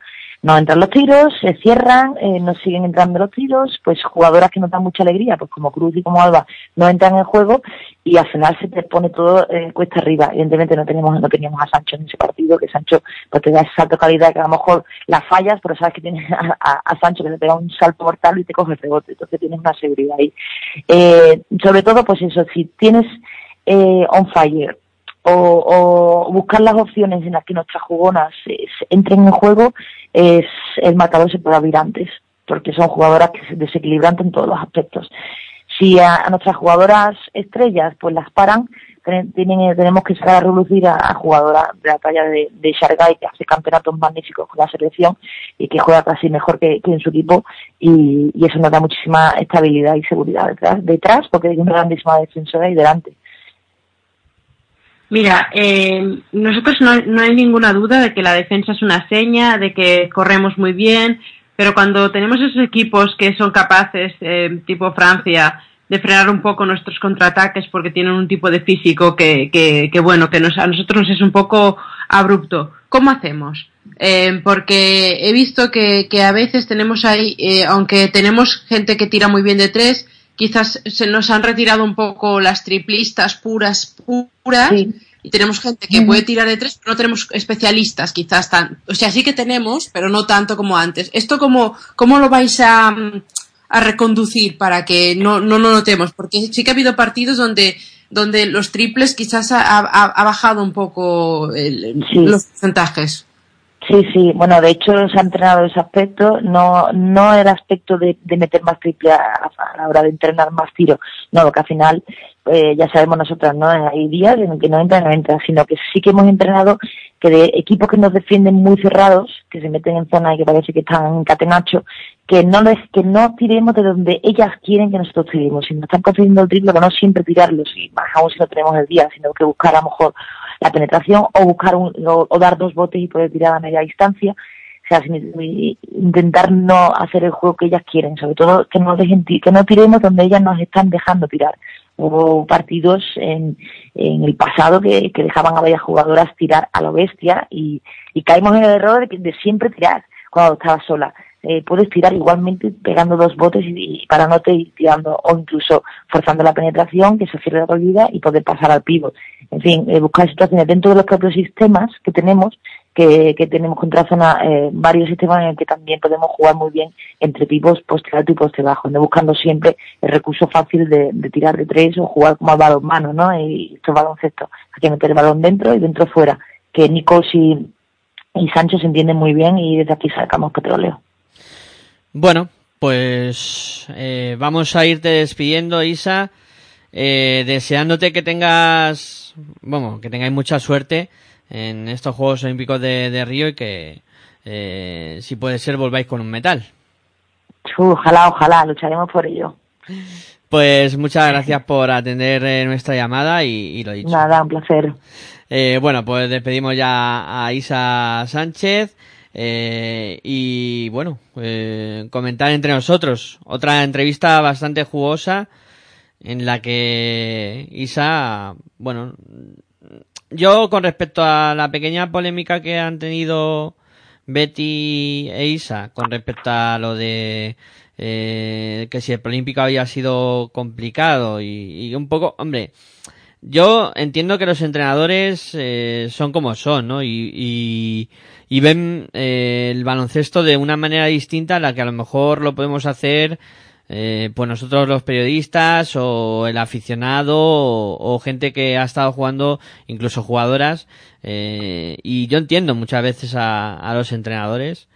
Y si estuviera Aitor en, en línea, que, que ha sido entrenador, también lo, lo compartiría, ¿no? Que siempre tienen miedo de, de tus rivales y, y como los estudias y, y sabes cuáles son eh, sus puntos débiles, sus puntos fuertes, pues al final te acaba, pues, eh, acabas buscando, pues eso, más problemas de los que a lo mejor vemos los demás. Pues yo no diría que ha habido polémica, lo que pasa es que los que venimos de otra generación, en aquella sí que sufríamos, ¿sabes? Y por eso a mí no es que me indigne, pero, pero sufrir es lo que hacíamos Cindy y yo en nuestra generación, donde cada partido sabías que podía pasar cualquier cosa. O sea, yo lo que quería transmitir es que ahora mismo España con Sancho Little eh, tiene un nivelazo y entonces pues un poco también a veces dices, oye, que sí que entiendo que estás en el staff técnico y que te estás jugando mucho, pero cuando acaba el partido pues también habría que levantar la cabeza y decir, ostras, pues ha sido un partido fácil porque tenemos un equipo para competir y estamos bien y, hemos competido olé y estamos, ah, estamos muy bien, ¿sabes? Y el partido ha sido fácil, pero es que nunca te dirán eso, ¿sabes? O sea, y, eso es lo que a mí por eso un poco me, me enciende, ¿no? Porque hemos, los que hemos pasado por, por otras etapas que, pues eso, ¿no? Que, que dices, joder, es que para, por eso le hice la pregunta, que ¿dónde, ¿dónde te he visto yo sufrir? ¿Sabes? O sea, es que me gustaría a mí haber sufrido ganando de 20 o 30 o 40, ¿sabes? Los partidos que a eso me refería, ¿no? Un poco, no, pero vamos, que entiendo que como entrenador eh, eh, se sufre, yo no soy entrenador, o sea, soy, pero no ejerzo, eh, y, y en el banquillo se pasa mal porque incluso ganando de 20 ves que puedes perder, ¿no? Sí, claro, es un poco eso, lo, lo que se te pasa por la cabeza, ¿no? Mm. Eh, los demás, ¿qué pensáis? Bueno, yo entiendo, entiendo las dos partes. El, el punto de vista de Betty eh, lo entiendo perfectamente y eh, porque, claro, eh, es lo que dice, ¿no? Que, claro, ahora en, en cierto modo Sancho es un balón de oxígeno muy grande. Entonces sí que da la sensación, como acaban ellas ganando normalmente en la mayoría de los partidos cómodamente, no solo por Sancho, por todas, pero, pero pues que, claro, hay veces que, que ah, hubo otras épocas donde había, bueno, donde quizás no teníamos ese físico tan espectacular. Bueno, Betty y yo sí, pero es broma. Yo, mira, éramos un metro noventa, ¿sabes? Y éramos de las jugadoras así físicas, musculadas, pero, pero que ah, sí que hubieron épocas pretéritas donde, donde, donde estábamos en desventaja física, donde la selección no era tan alta, ni tan atlética, y entonces pues, pues sí que se sufría muchísimo, porque aunque técnicamente o tácticamente el talento estuviese ahí, sí que, sí que competías contra Francia o contra Bielorrusia o contra, y claro, tus aleros medían un metro setenta y sus aleros medían un metro noventa. Entonces sí que yo esto sí que lo- entiendo lo que lo que dice Betty, ¿no? Pero también yo creo que lo que ellos yo creo que se están curando un poco en salud porque no quieren poner yo desde el punto de vista de un entrenador quizás ellos no quieren poner una pres- una presión extra a las jugadoras, ¿sabes? Entonces yo creo que ni siquiera a toro pasado pues hacen este hacen un poco este tipo de de reflexión porque yo creo que no quieren poner una presión extra a las jugadoras porque como el año que yo estaba el año que eh, y teníamos el equipazo no que, que al final no tuvimos suerte y, y lo hicimos y, y no conseguimos el objetivo y ese año también teníamos a Sancho no Mm. porque a veces que parece que es el Mesías pero que ese año el año que nos clasificamos para las Olimpiadas ese año estaba Sancho. Y entonces pues pues pues pues como pasó eso, con un equipazo increíble, con Amaya, Elisa, bueno, era un, un- Ana Montañana, mm, Al- Alba, o sea, teníamos un equipo eh, para soñar. Y como ese año, pues resbalamos, pues yo creo que este año que tienen, vuelven a tener un equipo increíble, pues que están curándose mucho en salud y a veces pecan de prudencia, también hay que creérselo un poco, no pasa nada por decir, oye, somos una potencia de baloncesto, aunque resbalemos, porque porque realmente es que son todos, son increíble el trabajo que hace el cuerpo técnico y todos, y, la, y, la- y, la- y las jugadoras y la gente que está en las federaciones y todo. Hay que creérselo un poco también, no pasa de, nada. hecho, de hecho lo dice, lo dice cuando le pregunto por los juegos, ella dice eso, ¿no? Dice, no, y ahora vamos a por todos porque va, tenemos un equipazo, digo, ah, o sea que la semana pasada no, y ahora sí, ¿sabes? Entonces, por eso te digo que luego ahora que ya se ha quitado el preolímpico, tiene un equipazo y vamos a por todas y, y todo, ¿sabes? Por eso había un poco la dualidad esta, ¿no? Pero vamos, yo era por meter un poco de, de pimienta, nada más, ¿eh? O vaya si la has metido, hija mía del alma querida. Poco, poco. Pero tampoco, tampoco exageremos, hombre. No, que- no, eh. Ah, tú llámame cada semana, yo te pongo pimienta, ¿no ves que ya no estoy en España? Juegas con ventaja, Betty. Ya, pero eres miembro de FIBA, hay que respetar a los Por distintos eso puedo comentar, puedo comentar la jugada desde fuera, que es lo que estoy haciendo ahora mismo. Yo creo que es que eh, la cosa estaba en que si no se, clasifica- se clasificaban para las Olimpiadas con el equipazo que efectivamente son, pues ahí hubiera estado el fracaso, ¿no? Con lo cual, bueno, pues igual era más prudente ir ir diciendo eso, ¿no? Y seguir diciendo que ha sido complicado y, y bueno, y ya está. Y vamos a quedarnos con que van a ir a por todas y, lo que decimos, ¿no? Que ojalá vengan eh, con una medallita colgada del cuello, que es la medalla que además les falta a, bueno, a la selección española, ¿no? Campeonas de Europa, o sea, medallas europeas y medallas mundiales, pero nos falta la de los Juegos Olímpicos. Sería un poco cerrar el círculo. Pues sí, la verdad que sí. Yo lo que hay, hay equipo para... Sí, porque para además hacerlo. te digo una cosa, es que estas jugadoras eh, tampoco son tontas y saben que tienen un equipazo, ¿sabes? O sea, van a ir a por todas, pero no por ir de arrogantes o de prepotentes, sino porque yo creo que van a competir porque a ellas les va la marcha, ¿sabes? Y van a competir a tope eh, y les da igual lo que, ¿sabes? Ahora por eso estoy segura de que van a ir a tope y, y que lo van a, lo que lo van a hacer, seguro. Sí, yo también estoy Una convencido. porra, venga. Yo estoy con Betty, ¿eh? va a ser un- un- unas Olimpiadas espectaculares. Pero bueno, yo creo que es eso, que, que, que es, es prudencia de, de no querer poner presión a las jugadoras, pero, pero hombre, yo creo que se, se palpan el ambiente, eh, el equipazo que son y ellas lo saben, son conscientes. Y, y vamos, yo estoy segura de que, eh, bueno, es que yo soy muy supersticiosa y no quiero decir, pero algo, algo pasará, ¿eh? Eres supersticiosa y no, no nos lo imaginamos lo que, lo que pasará. Yo No, quería- yo que, que quede ahí, que cada uno imagine. The, the winter is coming, sí. Yo quería preguntarle a Betty, eh, acabas de decir que estas jugadoras saben, o sea, son conscientes de que tienen un equipazo. Yo recuerdo la primera vez que vi un partido de la selección que tú formabas parte de ese equipo y para mí la verdad es que la selección siempre ha tenido un equipazo. Eh, ¿qué, qué es lo que ha cambiado? ¿Que ahora se lo creen y vosotras no os lo creíais? Yo creo que sí, que vosotras también nos creíais porque realmente eh, tenéis un... Yo creo que siempre hemos tenido equipazos.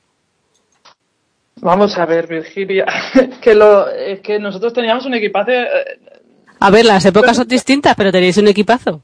Yo nunca, a ver, yo sinceramente nunca he ido a un campeonato. Me, hubiera- me gustaría saber qué sensación es ir de, de ir a un campeonato sabiendo que tengo un equipazo y que, que, que, y que estoy, ¿sabes? Y que estoy bien, ¿sabes? Porque Y que tienes posibilidades de rascar medalla. eso es. A ver, en los europeos es diferente. Yo hablo ahora así más de mundiales y Juegos Olímpicos y tal, donde vas allí, vamos allí y como decía Cindy, las rusas nos medían por encima de los dos metros, la, ¿sabes? O sea, estábamos a Australia, ni te cuento. Pues hasta Brasil era la bomba, ¿sabes? En, en nuestra época éramos de los del quinto al octavo. O sea, en mi época éramos del quinto al octavo. Y entonces eh, entrar en semis era un sueño, menos los europeos, que todos sí que de vez en cuando sonaba la flauta. Pero esa sensación de que tienen eh, ahora estas chicas, eh, a mí me hubiera gustado tenerla, ¿sabes? El de ir a un campeonato y decir, ojo, con prudencia, pero es que tenemos gente y, y para competir, para estar bien, está, tenemos además un entrenador que es, es muy bueno tácticamente, eh, un cuerpo técnico completo. ¿Sabes? Nosotros, pues en nuestra época teníamos muy buenos entrenadores, pero no había este nivel de, de seguimiento de la federación, de, de tema médico, de tema, ¿me entiendes? Todo eso era, era de otra forma. Y, y yo, Virginia, teníamos e- equipos simpáticos y guerrilleros. Y, ¿me entiendes? En ese aspecto. Simpático, pero- seguro. y guerrilleros seguro, pero, pero Sí, eso también. es que estas, además de guerrilleras y tienen el talento, y es que lo tienen todo, es que además son guerrilleras, pues tienes jugadoras como Marta Chargay, como Nikos, que además, bueno, y todas, es que todas las jugadoras han La Kaiser Palau. O sea, a mí yo, guerrillera, esa top. Claro, o sea, es que además ellas tienen lo que teníamos nosotros más el talento, ¿sabes? Y entonces, pues apaga y vámonos. Ya está. Pero gracias, Vir, por tus palabras. Yo siempre me quedaré con vosotras, no sé por qué. Vamos. Ya. Bueno, sí que es verdad que son momentos distintos. Ha cambiado la preparación, todo, las ligas. Ahora mismo también hemos vivido, mm, algunas hemos tenido la suerte de vivir la, la explosión de la Euroliga también. Que cuando, la- cuando muchas jugadoras españolas pudieron acceder eh, masivamente a la Euroliga, que pues claro, también subió el nivel. Y, yo creo que, que ha sido que otros años se han conseguido las cosas porque había muchísimo corazón también había mucho talento, pero, pero quizás eran tres personas que, eran la columna vertebral de la selección, eran tres jugadoras míticas, ¿no? Que, que- que se ponían un poco el equipo a las espaldas y, y las otras pues eran, tenían mucho corazón y, y- y entonces pues conseguían rascar muchas veces más de lo que a priori tenían que haber rascado.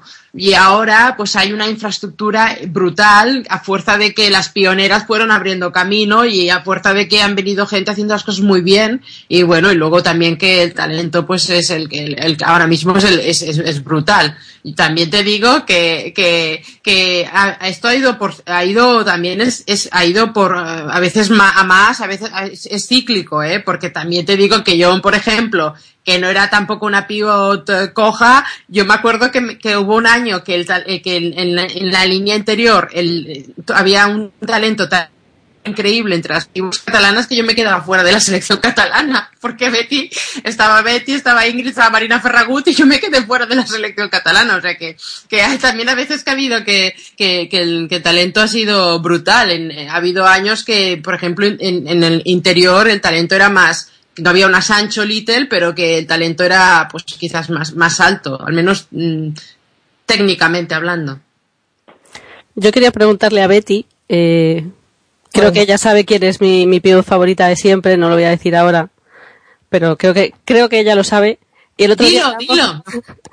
el otro Venga, día dilo, hablamos dilo, des- que no te influya que he estado colaborando con vosotros. Venga, métele, métele picante, métele picante, Virginia, vamos ahí. Eh, no, Cindy, no puedo. te, lo- te dejo, te dejo, Vir, va.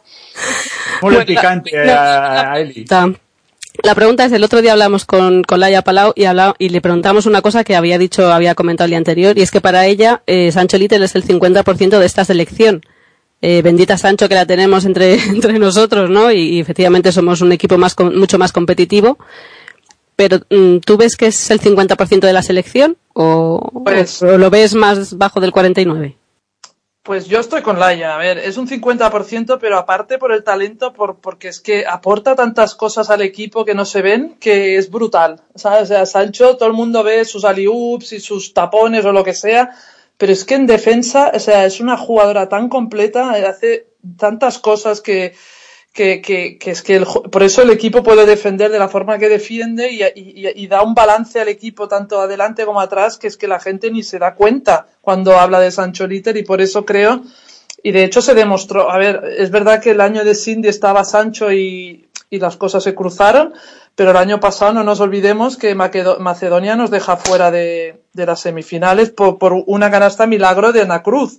¿Sabes? O sea, y mira que Astu estuvo, estuvo estuvo muy bien y, y no le quito ningún mérito, pero ahí ves un poco la, la estabilidad que le da al grupo Sancho Lite es, es que no se puede valorar con estadísticas y aparte tiene esa implicación y, y esos intangibles que aunque esté lesionada eh, siempre trabaja para el grupo y por eso yo estoy con Laia. Yo creo que sí que en todos estos intangibles y aparte de todo el talento que aporta, eh, yo creo que, bueno, si no son 50 es un 45, ¿sabes? Pero es una parte muy importante. Sí. Bueno, y van a vivir los Juegos Olímpicos. Tú has tenido la oportunidad de vivir dos.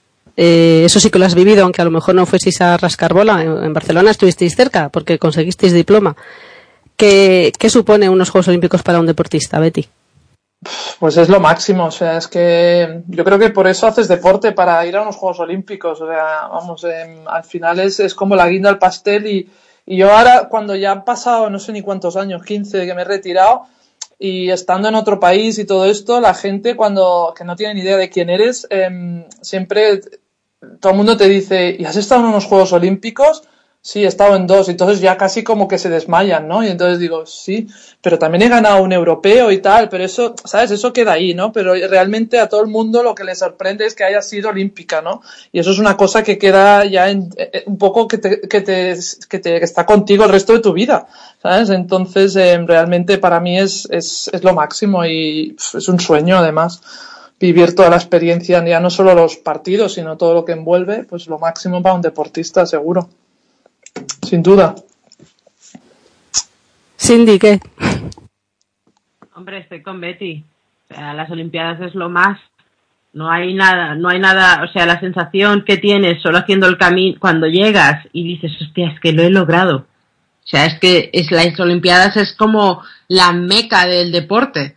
O sea, es que llegas ahí, la sensación que tienes, nunca se me olvidará, la sensación que tenía en China, bajando la rampa, que salía al estadio y salir en un estadio y decir, hostia, estoy en un estadio olímpico, no me lo puedo creer. O sea, lo que he luchado, esto ha valido la pena eh, en- entrenar a las 7 de la mañana cuando tenía 13 años en la Blume, que entrenaba, empezaba el entreno a las 7 de la mañana y veía como a las 9 la gente normal de mi edad se iba al instituto, yo llevaba ya dos horas y media de entreno pues todas esas cosas que se te pasan por la cabeza es que las Olimpiadas es como el, el, premio a, muchísimo trabajo que, que, los, todos los atletas sabemos lo que es y lo difícil que es ir a las Olimpiadas, sobre todo siendo europeo, que tiene el doble de mérito. Cualquier cosa, que, o sea, es mucho más difícil ir a las Olimpiadas siendo atleta europeo, que es el continente donde todo es- está más igualado y es más competitivo, que, que siendo de cualquier otro sitio. Sea, tiene muchísimo mérito y, jugar dos Olimpiadas pf, es el doble. Sí, la verdad que sí. Sí, porque solo van 12 equipos y, es lo que decíamos de las cupos por continente y, y en, bueno, y en- antes aún era más complicado porque había muchísimo más nivel en Europa y entonces, bueno, pues eh, sí, cuando se consigue realmente es como que tienes la sensación de que has cumplido, ¿sabes? Has cumplido y que y se cumple un sueño. Y lo que dice Cindy, ¿sabes? Todos los malos ratos pasados es como que se te olvida totalmente todo. Sí. ¿Y tú a tu hijo le has contado ya que ha sido doblemente olímpica o todavía no, vas, no es consciente, ¿no? No sé si son seis años o siete ya los que tiene, no es consciente todavía de eso. Primero tendré que inculcarle lo que es el deporte, después el baloncesto y luego iremos paso por paso, ¿no? Que va, él, él, ve las camisetas de España y, se la- dice, ¿esto qué es? ¿sabes? No, no, él todavía no, es consciente. Yo tampoco es que me guste explicarle esas cosas ni nada. Y eso sí, tengo una canasta fuera de ca- aquí en la entrada para jugar, pero de momento está lo típico, hace un poco de fútbol y un poco de natación y tal, pero todavía no, él cuando veo baloncesto me dice, ay, tú jugabas con esta y tal, y digo, bueno, yo con estas ya no jugaba, pero conozco a esta, conozco a esta, me, ¿sabes? Me dice y así. Pero, pero no, no. Bueno, te queda una en la selección con la que sí has jugado. Sí, la ella, me queda Ana Cruz. Piensa que, mira, todas mis bases del, del universitario y tal, tanto es. Ana Cruz, Silvia Domínguez, Laia Palau, todas estas siguen ahí danzando, las pobres. Con todas, y, y bueno, y, y además estaba Nuria Martínez cuando estaba el año pasado, me hacía gracia porque estaban las cuatro bases que yo he tenido en mis clubs, las cuatro estaban en el equipo. Y digo, mira, míralas. Es, Ahí es está. cierto. Oye, quería haberle preguntado a, a Isa eh, por, por lo del virus este del mosquito, ya que ella es, es médico, aunque, bueno, pues no ha llegado a ejercer, ¿no? Porque se dedica a otras tareas. Pero vosotros en FIBA, eh, ¿estáis manejando este tema o, o no?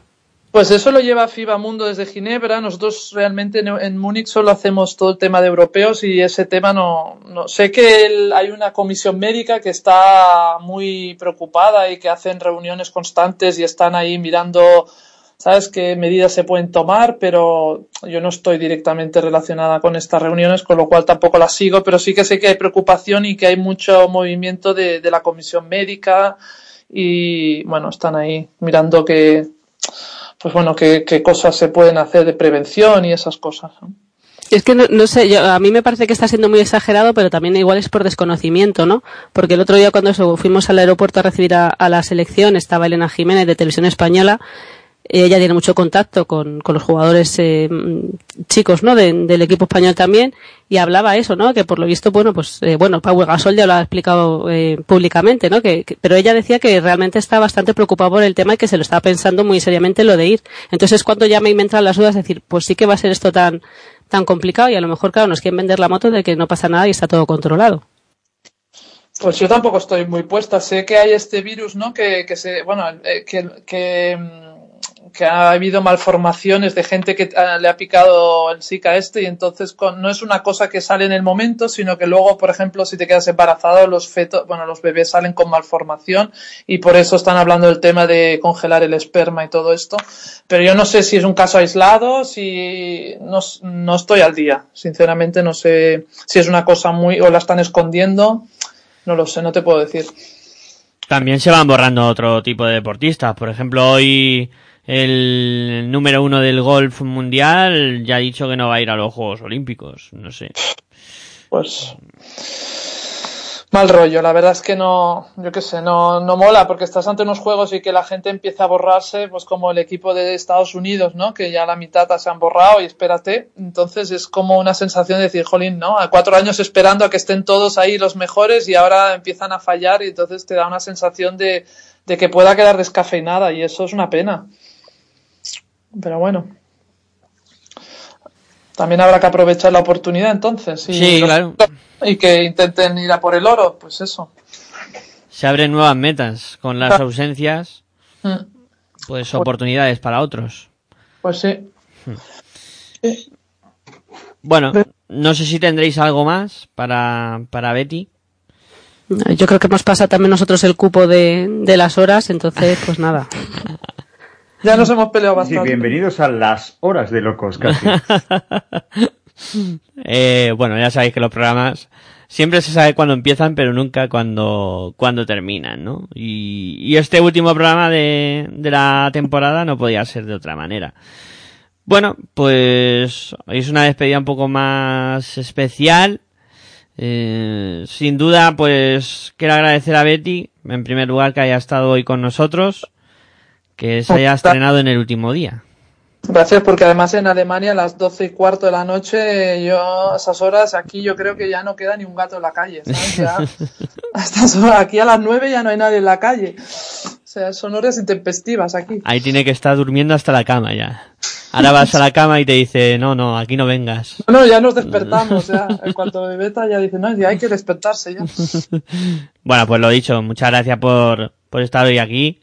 Gracias a vosotros. Y, y tú ya si quieres, pues, pues ve a descansar eh, mientras que, que vamos cerrando el programa. Eh, bueno, Sergio, tú has estado en varias oportunidades con nosotros. Eh, también te vamos a dar las gracias, como no.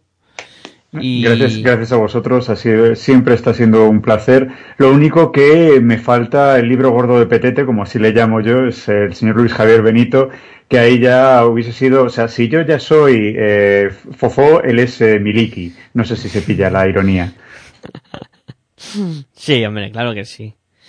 Eh, bueno, mm, Luija, eh, pues eh, este mes de junio lo tenía complicado para para estar con nosotros y bueno, eh, al final pues se ha tomado el mes un poco de, de vacaciones. Pero vamos, lo reitero, Sergio, muchas gracias por, por estar con nosotros y nada, la temporada que viene esperemos que en otra ocasión podamos hablar. Sí, sí, sí, vosotros contar con, con mi presencia en cualquier momento que, que queráis, es un placer y, y aquí siempre estaré. Muchas gracias. Eh, bueno, Virginia, que me había colado y te quería despedir de Betty. Sí, claro, que no se habla con ella todos los días, siempre es un placer.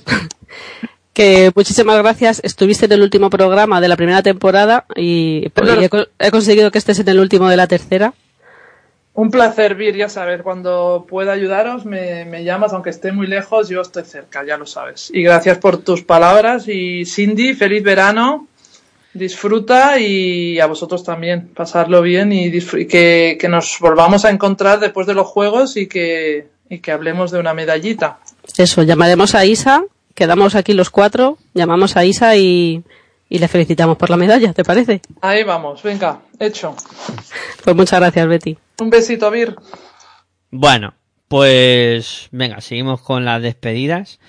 Eh, Cindy, que ha estado en una gran mayoría de, de los programas de, de la hora de locos de este año. Pues nada, agradecerte tu presencia aquí con nosotros. Mm, Yo decir que me lo he pasado muy bien escuchándote. Eh, y bueno, esperemos que el año que viene podamos volver a escucharnos. Ojalá, he aprendido mucho, me lo he pasado muy bien, me encanta este programa y os agradezco que, que me gustaba cuando era jugadora de básquet y me gusta también ahora. Me encanta que, que dediquéis tanto tiempo al baloncesto femenino hasta las tantas de la noche, pero es muy, se pasa rápido porque es divertidísimo. Claro que sí, procuramos que sea por lo menos ameno, entretenido y que nos lo pasemos bien tanto nosotros como nuestros oyentes. Los oyentes no contestan, pero bueno, quiero yo también darle las gracias a Cindy. Eh, pasó por aquí un día que dijo Luisja, tengo una sorpresa para vosotros y, fue ella, ¿no? Y como yo dije un poco de broma, eh, ella tiene un programa de 15 minutos, vio que este dura dos horas y evidentemente pues se ha quedado con nosotros. Nos lo hemos pasado fenomenal, la gente que escucha el programa lo dice, que se lo pasa muy bien y eso que no leen todas las cosas que nos vamos escribiendo por, por línea interna. Cindy, de verdad, muchísimas gracias. Eres una más de la hora de locos, no la hora de los locos, como tú dices, hasta eso te lo perdonamos. Y de verdad, te espero aquí el año que viene porque, porque nos has dado un plus de calidad, de risas y de entretenimiento y además de, de sabiduría, ¿no? De, de ser una, una que sabe, ¿no? De lo que habla. Así que nada, de verdad, un millón de gracias y hasta la temporada que viene, espero. Ojalá. Eh, bueno, mira, a ti te dejo para el final. Eh, hay que hacer menciones especiales también para todos los que estuvieron colaborando en al menos un programa. Eh, pues un montón de nombres, ¿no? Tony Delgado, Javi Cabello. Javi, Javi Cabello. eh, Sergio Orozco, que Sergio, que no te he dicho nada, pero a ti también gracias, que además te he pillado los dos últimos programas, aparte de alguno más que has pasado por aquí, pero ha sido ahí como, como pescado, ¿no? Con, con- a última hora y muchas gracias también. Ah, nada, Vir, tú ya sabes que yo estoy aquí para, para servir a, a vosotros y, bueno, ya como siempre digo, cuantos más mejor. Pues sí, yo estoy de acuerdo con eso también. Eh, Más nombres, Miguel Ángel. Sí, sí, claro, claro. Quedan dos muy especiales que forman parte de, de este programa, pues habitualmente todas las semanas. Eh, Luis Javier Benito, que imagino que nos escuchará en algún momento cuando tenga un ratillo, pues también eh, una mención especial para él y, y bueno, esperemos que coincidamos otra vez hablando de baloncesto en femenino. Vir, si quieres dedicarle algunas palabras. Pues nada, daba un poquito de temor el hecho de estar sin Luisja el último mes, pero la verdad es que la cosa creo que ha salido más que bien. Han sido unos programas bastante redondos con, con entrevistados de, de alto nivel y bueno, lo hemos hecho estupendamente todos. Así que nada, a Luisja como a Sergio, a Cindy, a Betty, a todos los que nos escuchan, pues le esperamos en septiembre por aquí. Eh, y bueno, eh, también hacer una mención especial. Hoy no estuvo. Hoy me encuentro algo más solo en el estudio. Aitor Arroyo, que es nuestro técnico, es el que hace que esto suene lo mejor posible y que me ha pedido que os traslade un- unas palabras, ¿no? Sobre todo el, el que el año que viene intentará aparecer más en antena, que este año pues ha aparecido en un par de ocasiones, pero que el año que viene intentará estar más tiempo en las ondas hablando de, de baloncesto en femenino. Bueno, pues ya sabe que está a su casa y de hecho estamos aquí gracias a vosotros dos, a Pasión por el Baloncesto Radio, así que Aitor, cuando, cuando quiera, bienvenido será. Sí, ahora está disfrutando de unas merecidas vacaciones. Y bueno, Virginia, eh, entonces el año que viene nos vais a dejar seguir haciendo la hora de locos. ¿Te ha gustado hacerlo, Miguel Ángel? Eh, sí, la verdad es que sí, eh, me lo he pasado bien. Eh, ten- hemos tenido problemillas, dificultades, pero bueno, como creo que, que en todos los programas, ¿no? Que, que, que tienen sus, sus cosas, pero, pero vamos, si a vosotros os gusta, nosotros estamos encantados de, de teneros por aquí y del año que viene volver a disfrutar del baloncesto femenino. Pues nos ha encantado, lo hemos hablado entre nosotros. Eh, no vamos ahora a ponernos a comparar, pero hemos estado súper a gusto y muchísimas gracias porque nos cogisteis también vosotros al vuelo y pudimos seguir con la continuidad ¿no? de, de la hora de locos. Hemos estado mejor que bien. Así que nada, esperemos que en septiembre pues podemos estar aquí todos. Nos ha faltado, te ha faltado comentar también, eh, dar las gracias a Lu Mesa, que no participa en el programa, pero siempre está pendiente de, de que se escuche y nos va comentando, se oye, no se Es, oye, vais es una bien". loca más. Lo iba, lo iba a hacer, eh, lo iba a hacer, lo tenía aquí apuntado también, lo mesa que no se me olvidara, que hemos coincidido, aparte de, de hablar por, por línea interna, he coincidido con ella en varias canchas, y la verdad es que ha sido muy grato conocerla y, y hablar con ella.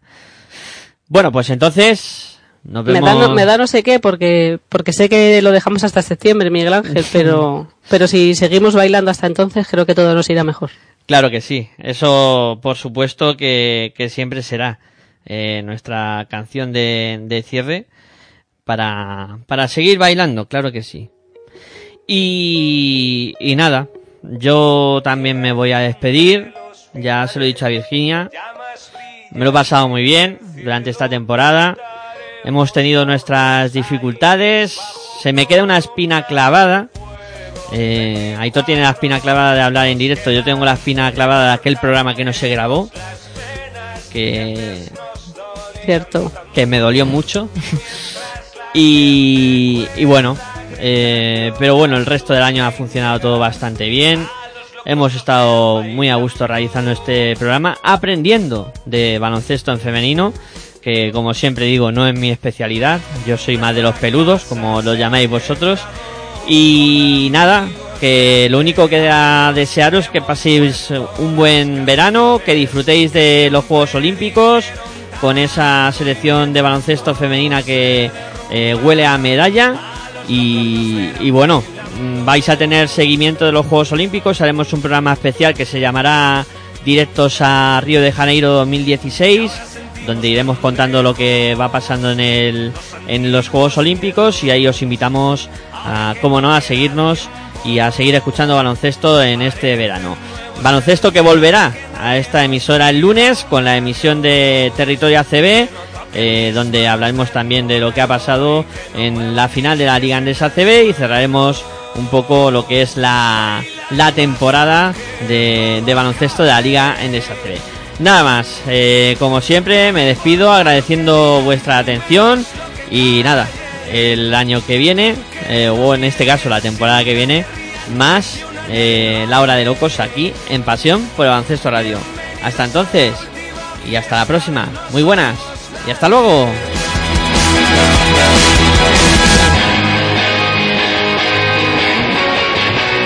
Chocan nubes contra el suelo, sobre santos y profanos.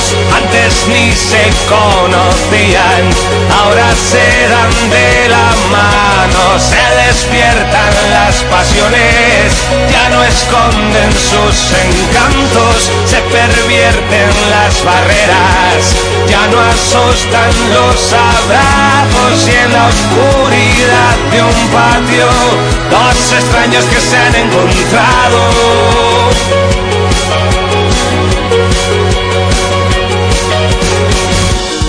Si me lo pides por favor, estaré encantado.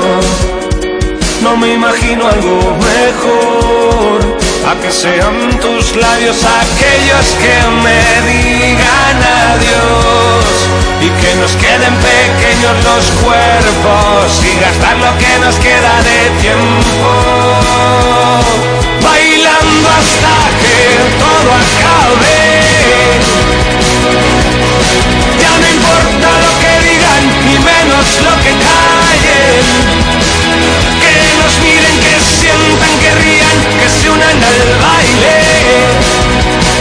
Bienvenidos a la última fiesta No Somos Nadie. Bailando hasta que todo acabe.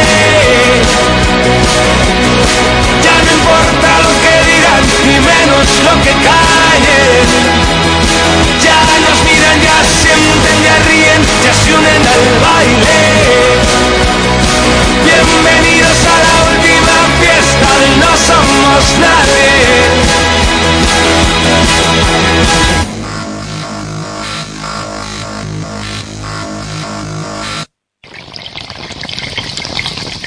Si sientes la misma pasión del mundo de la canasta como nosotros, escucha tu radio online de baloncesto. www.pasionpelbaloncestoradio.com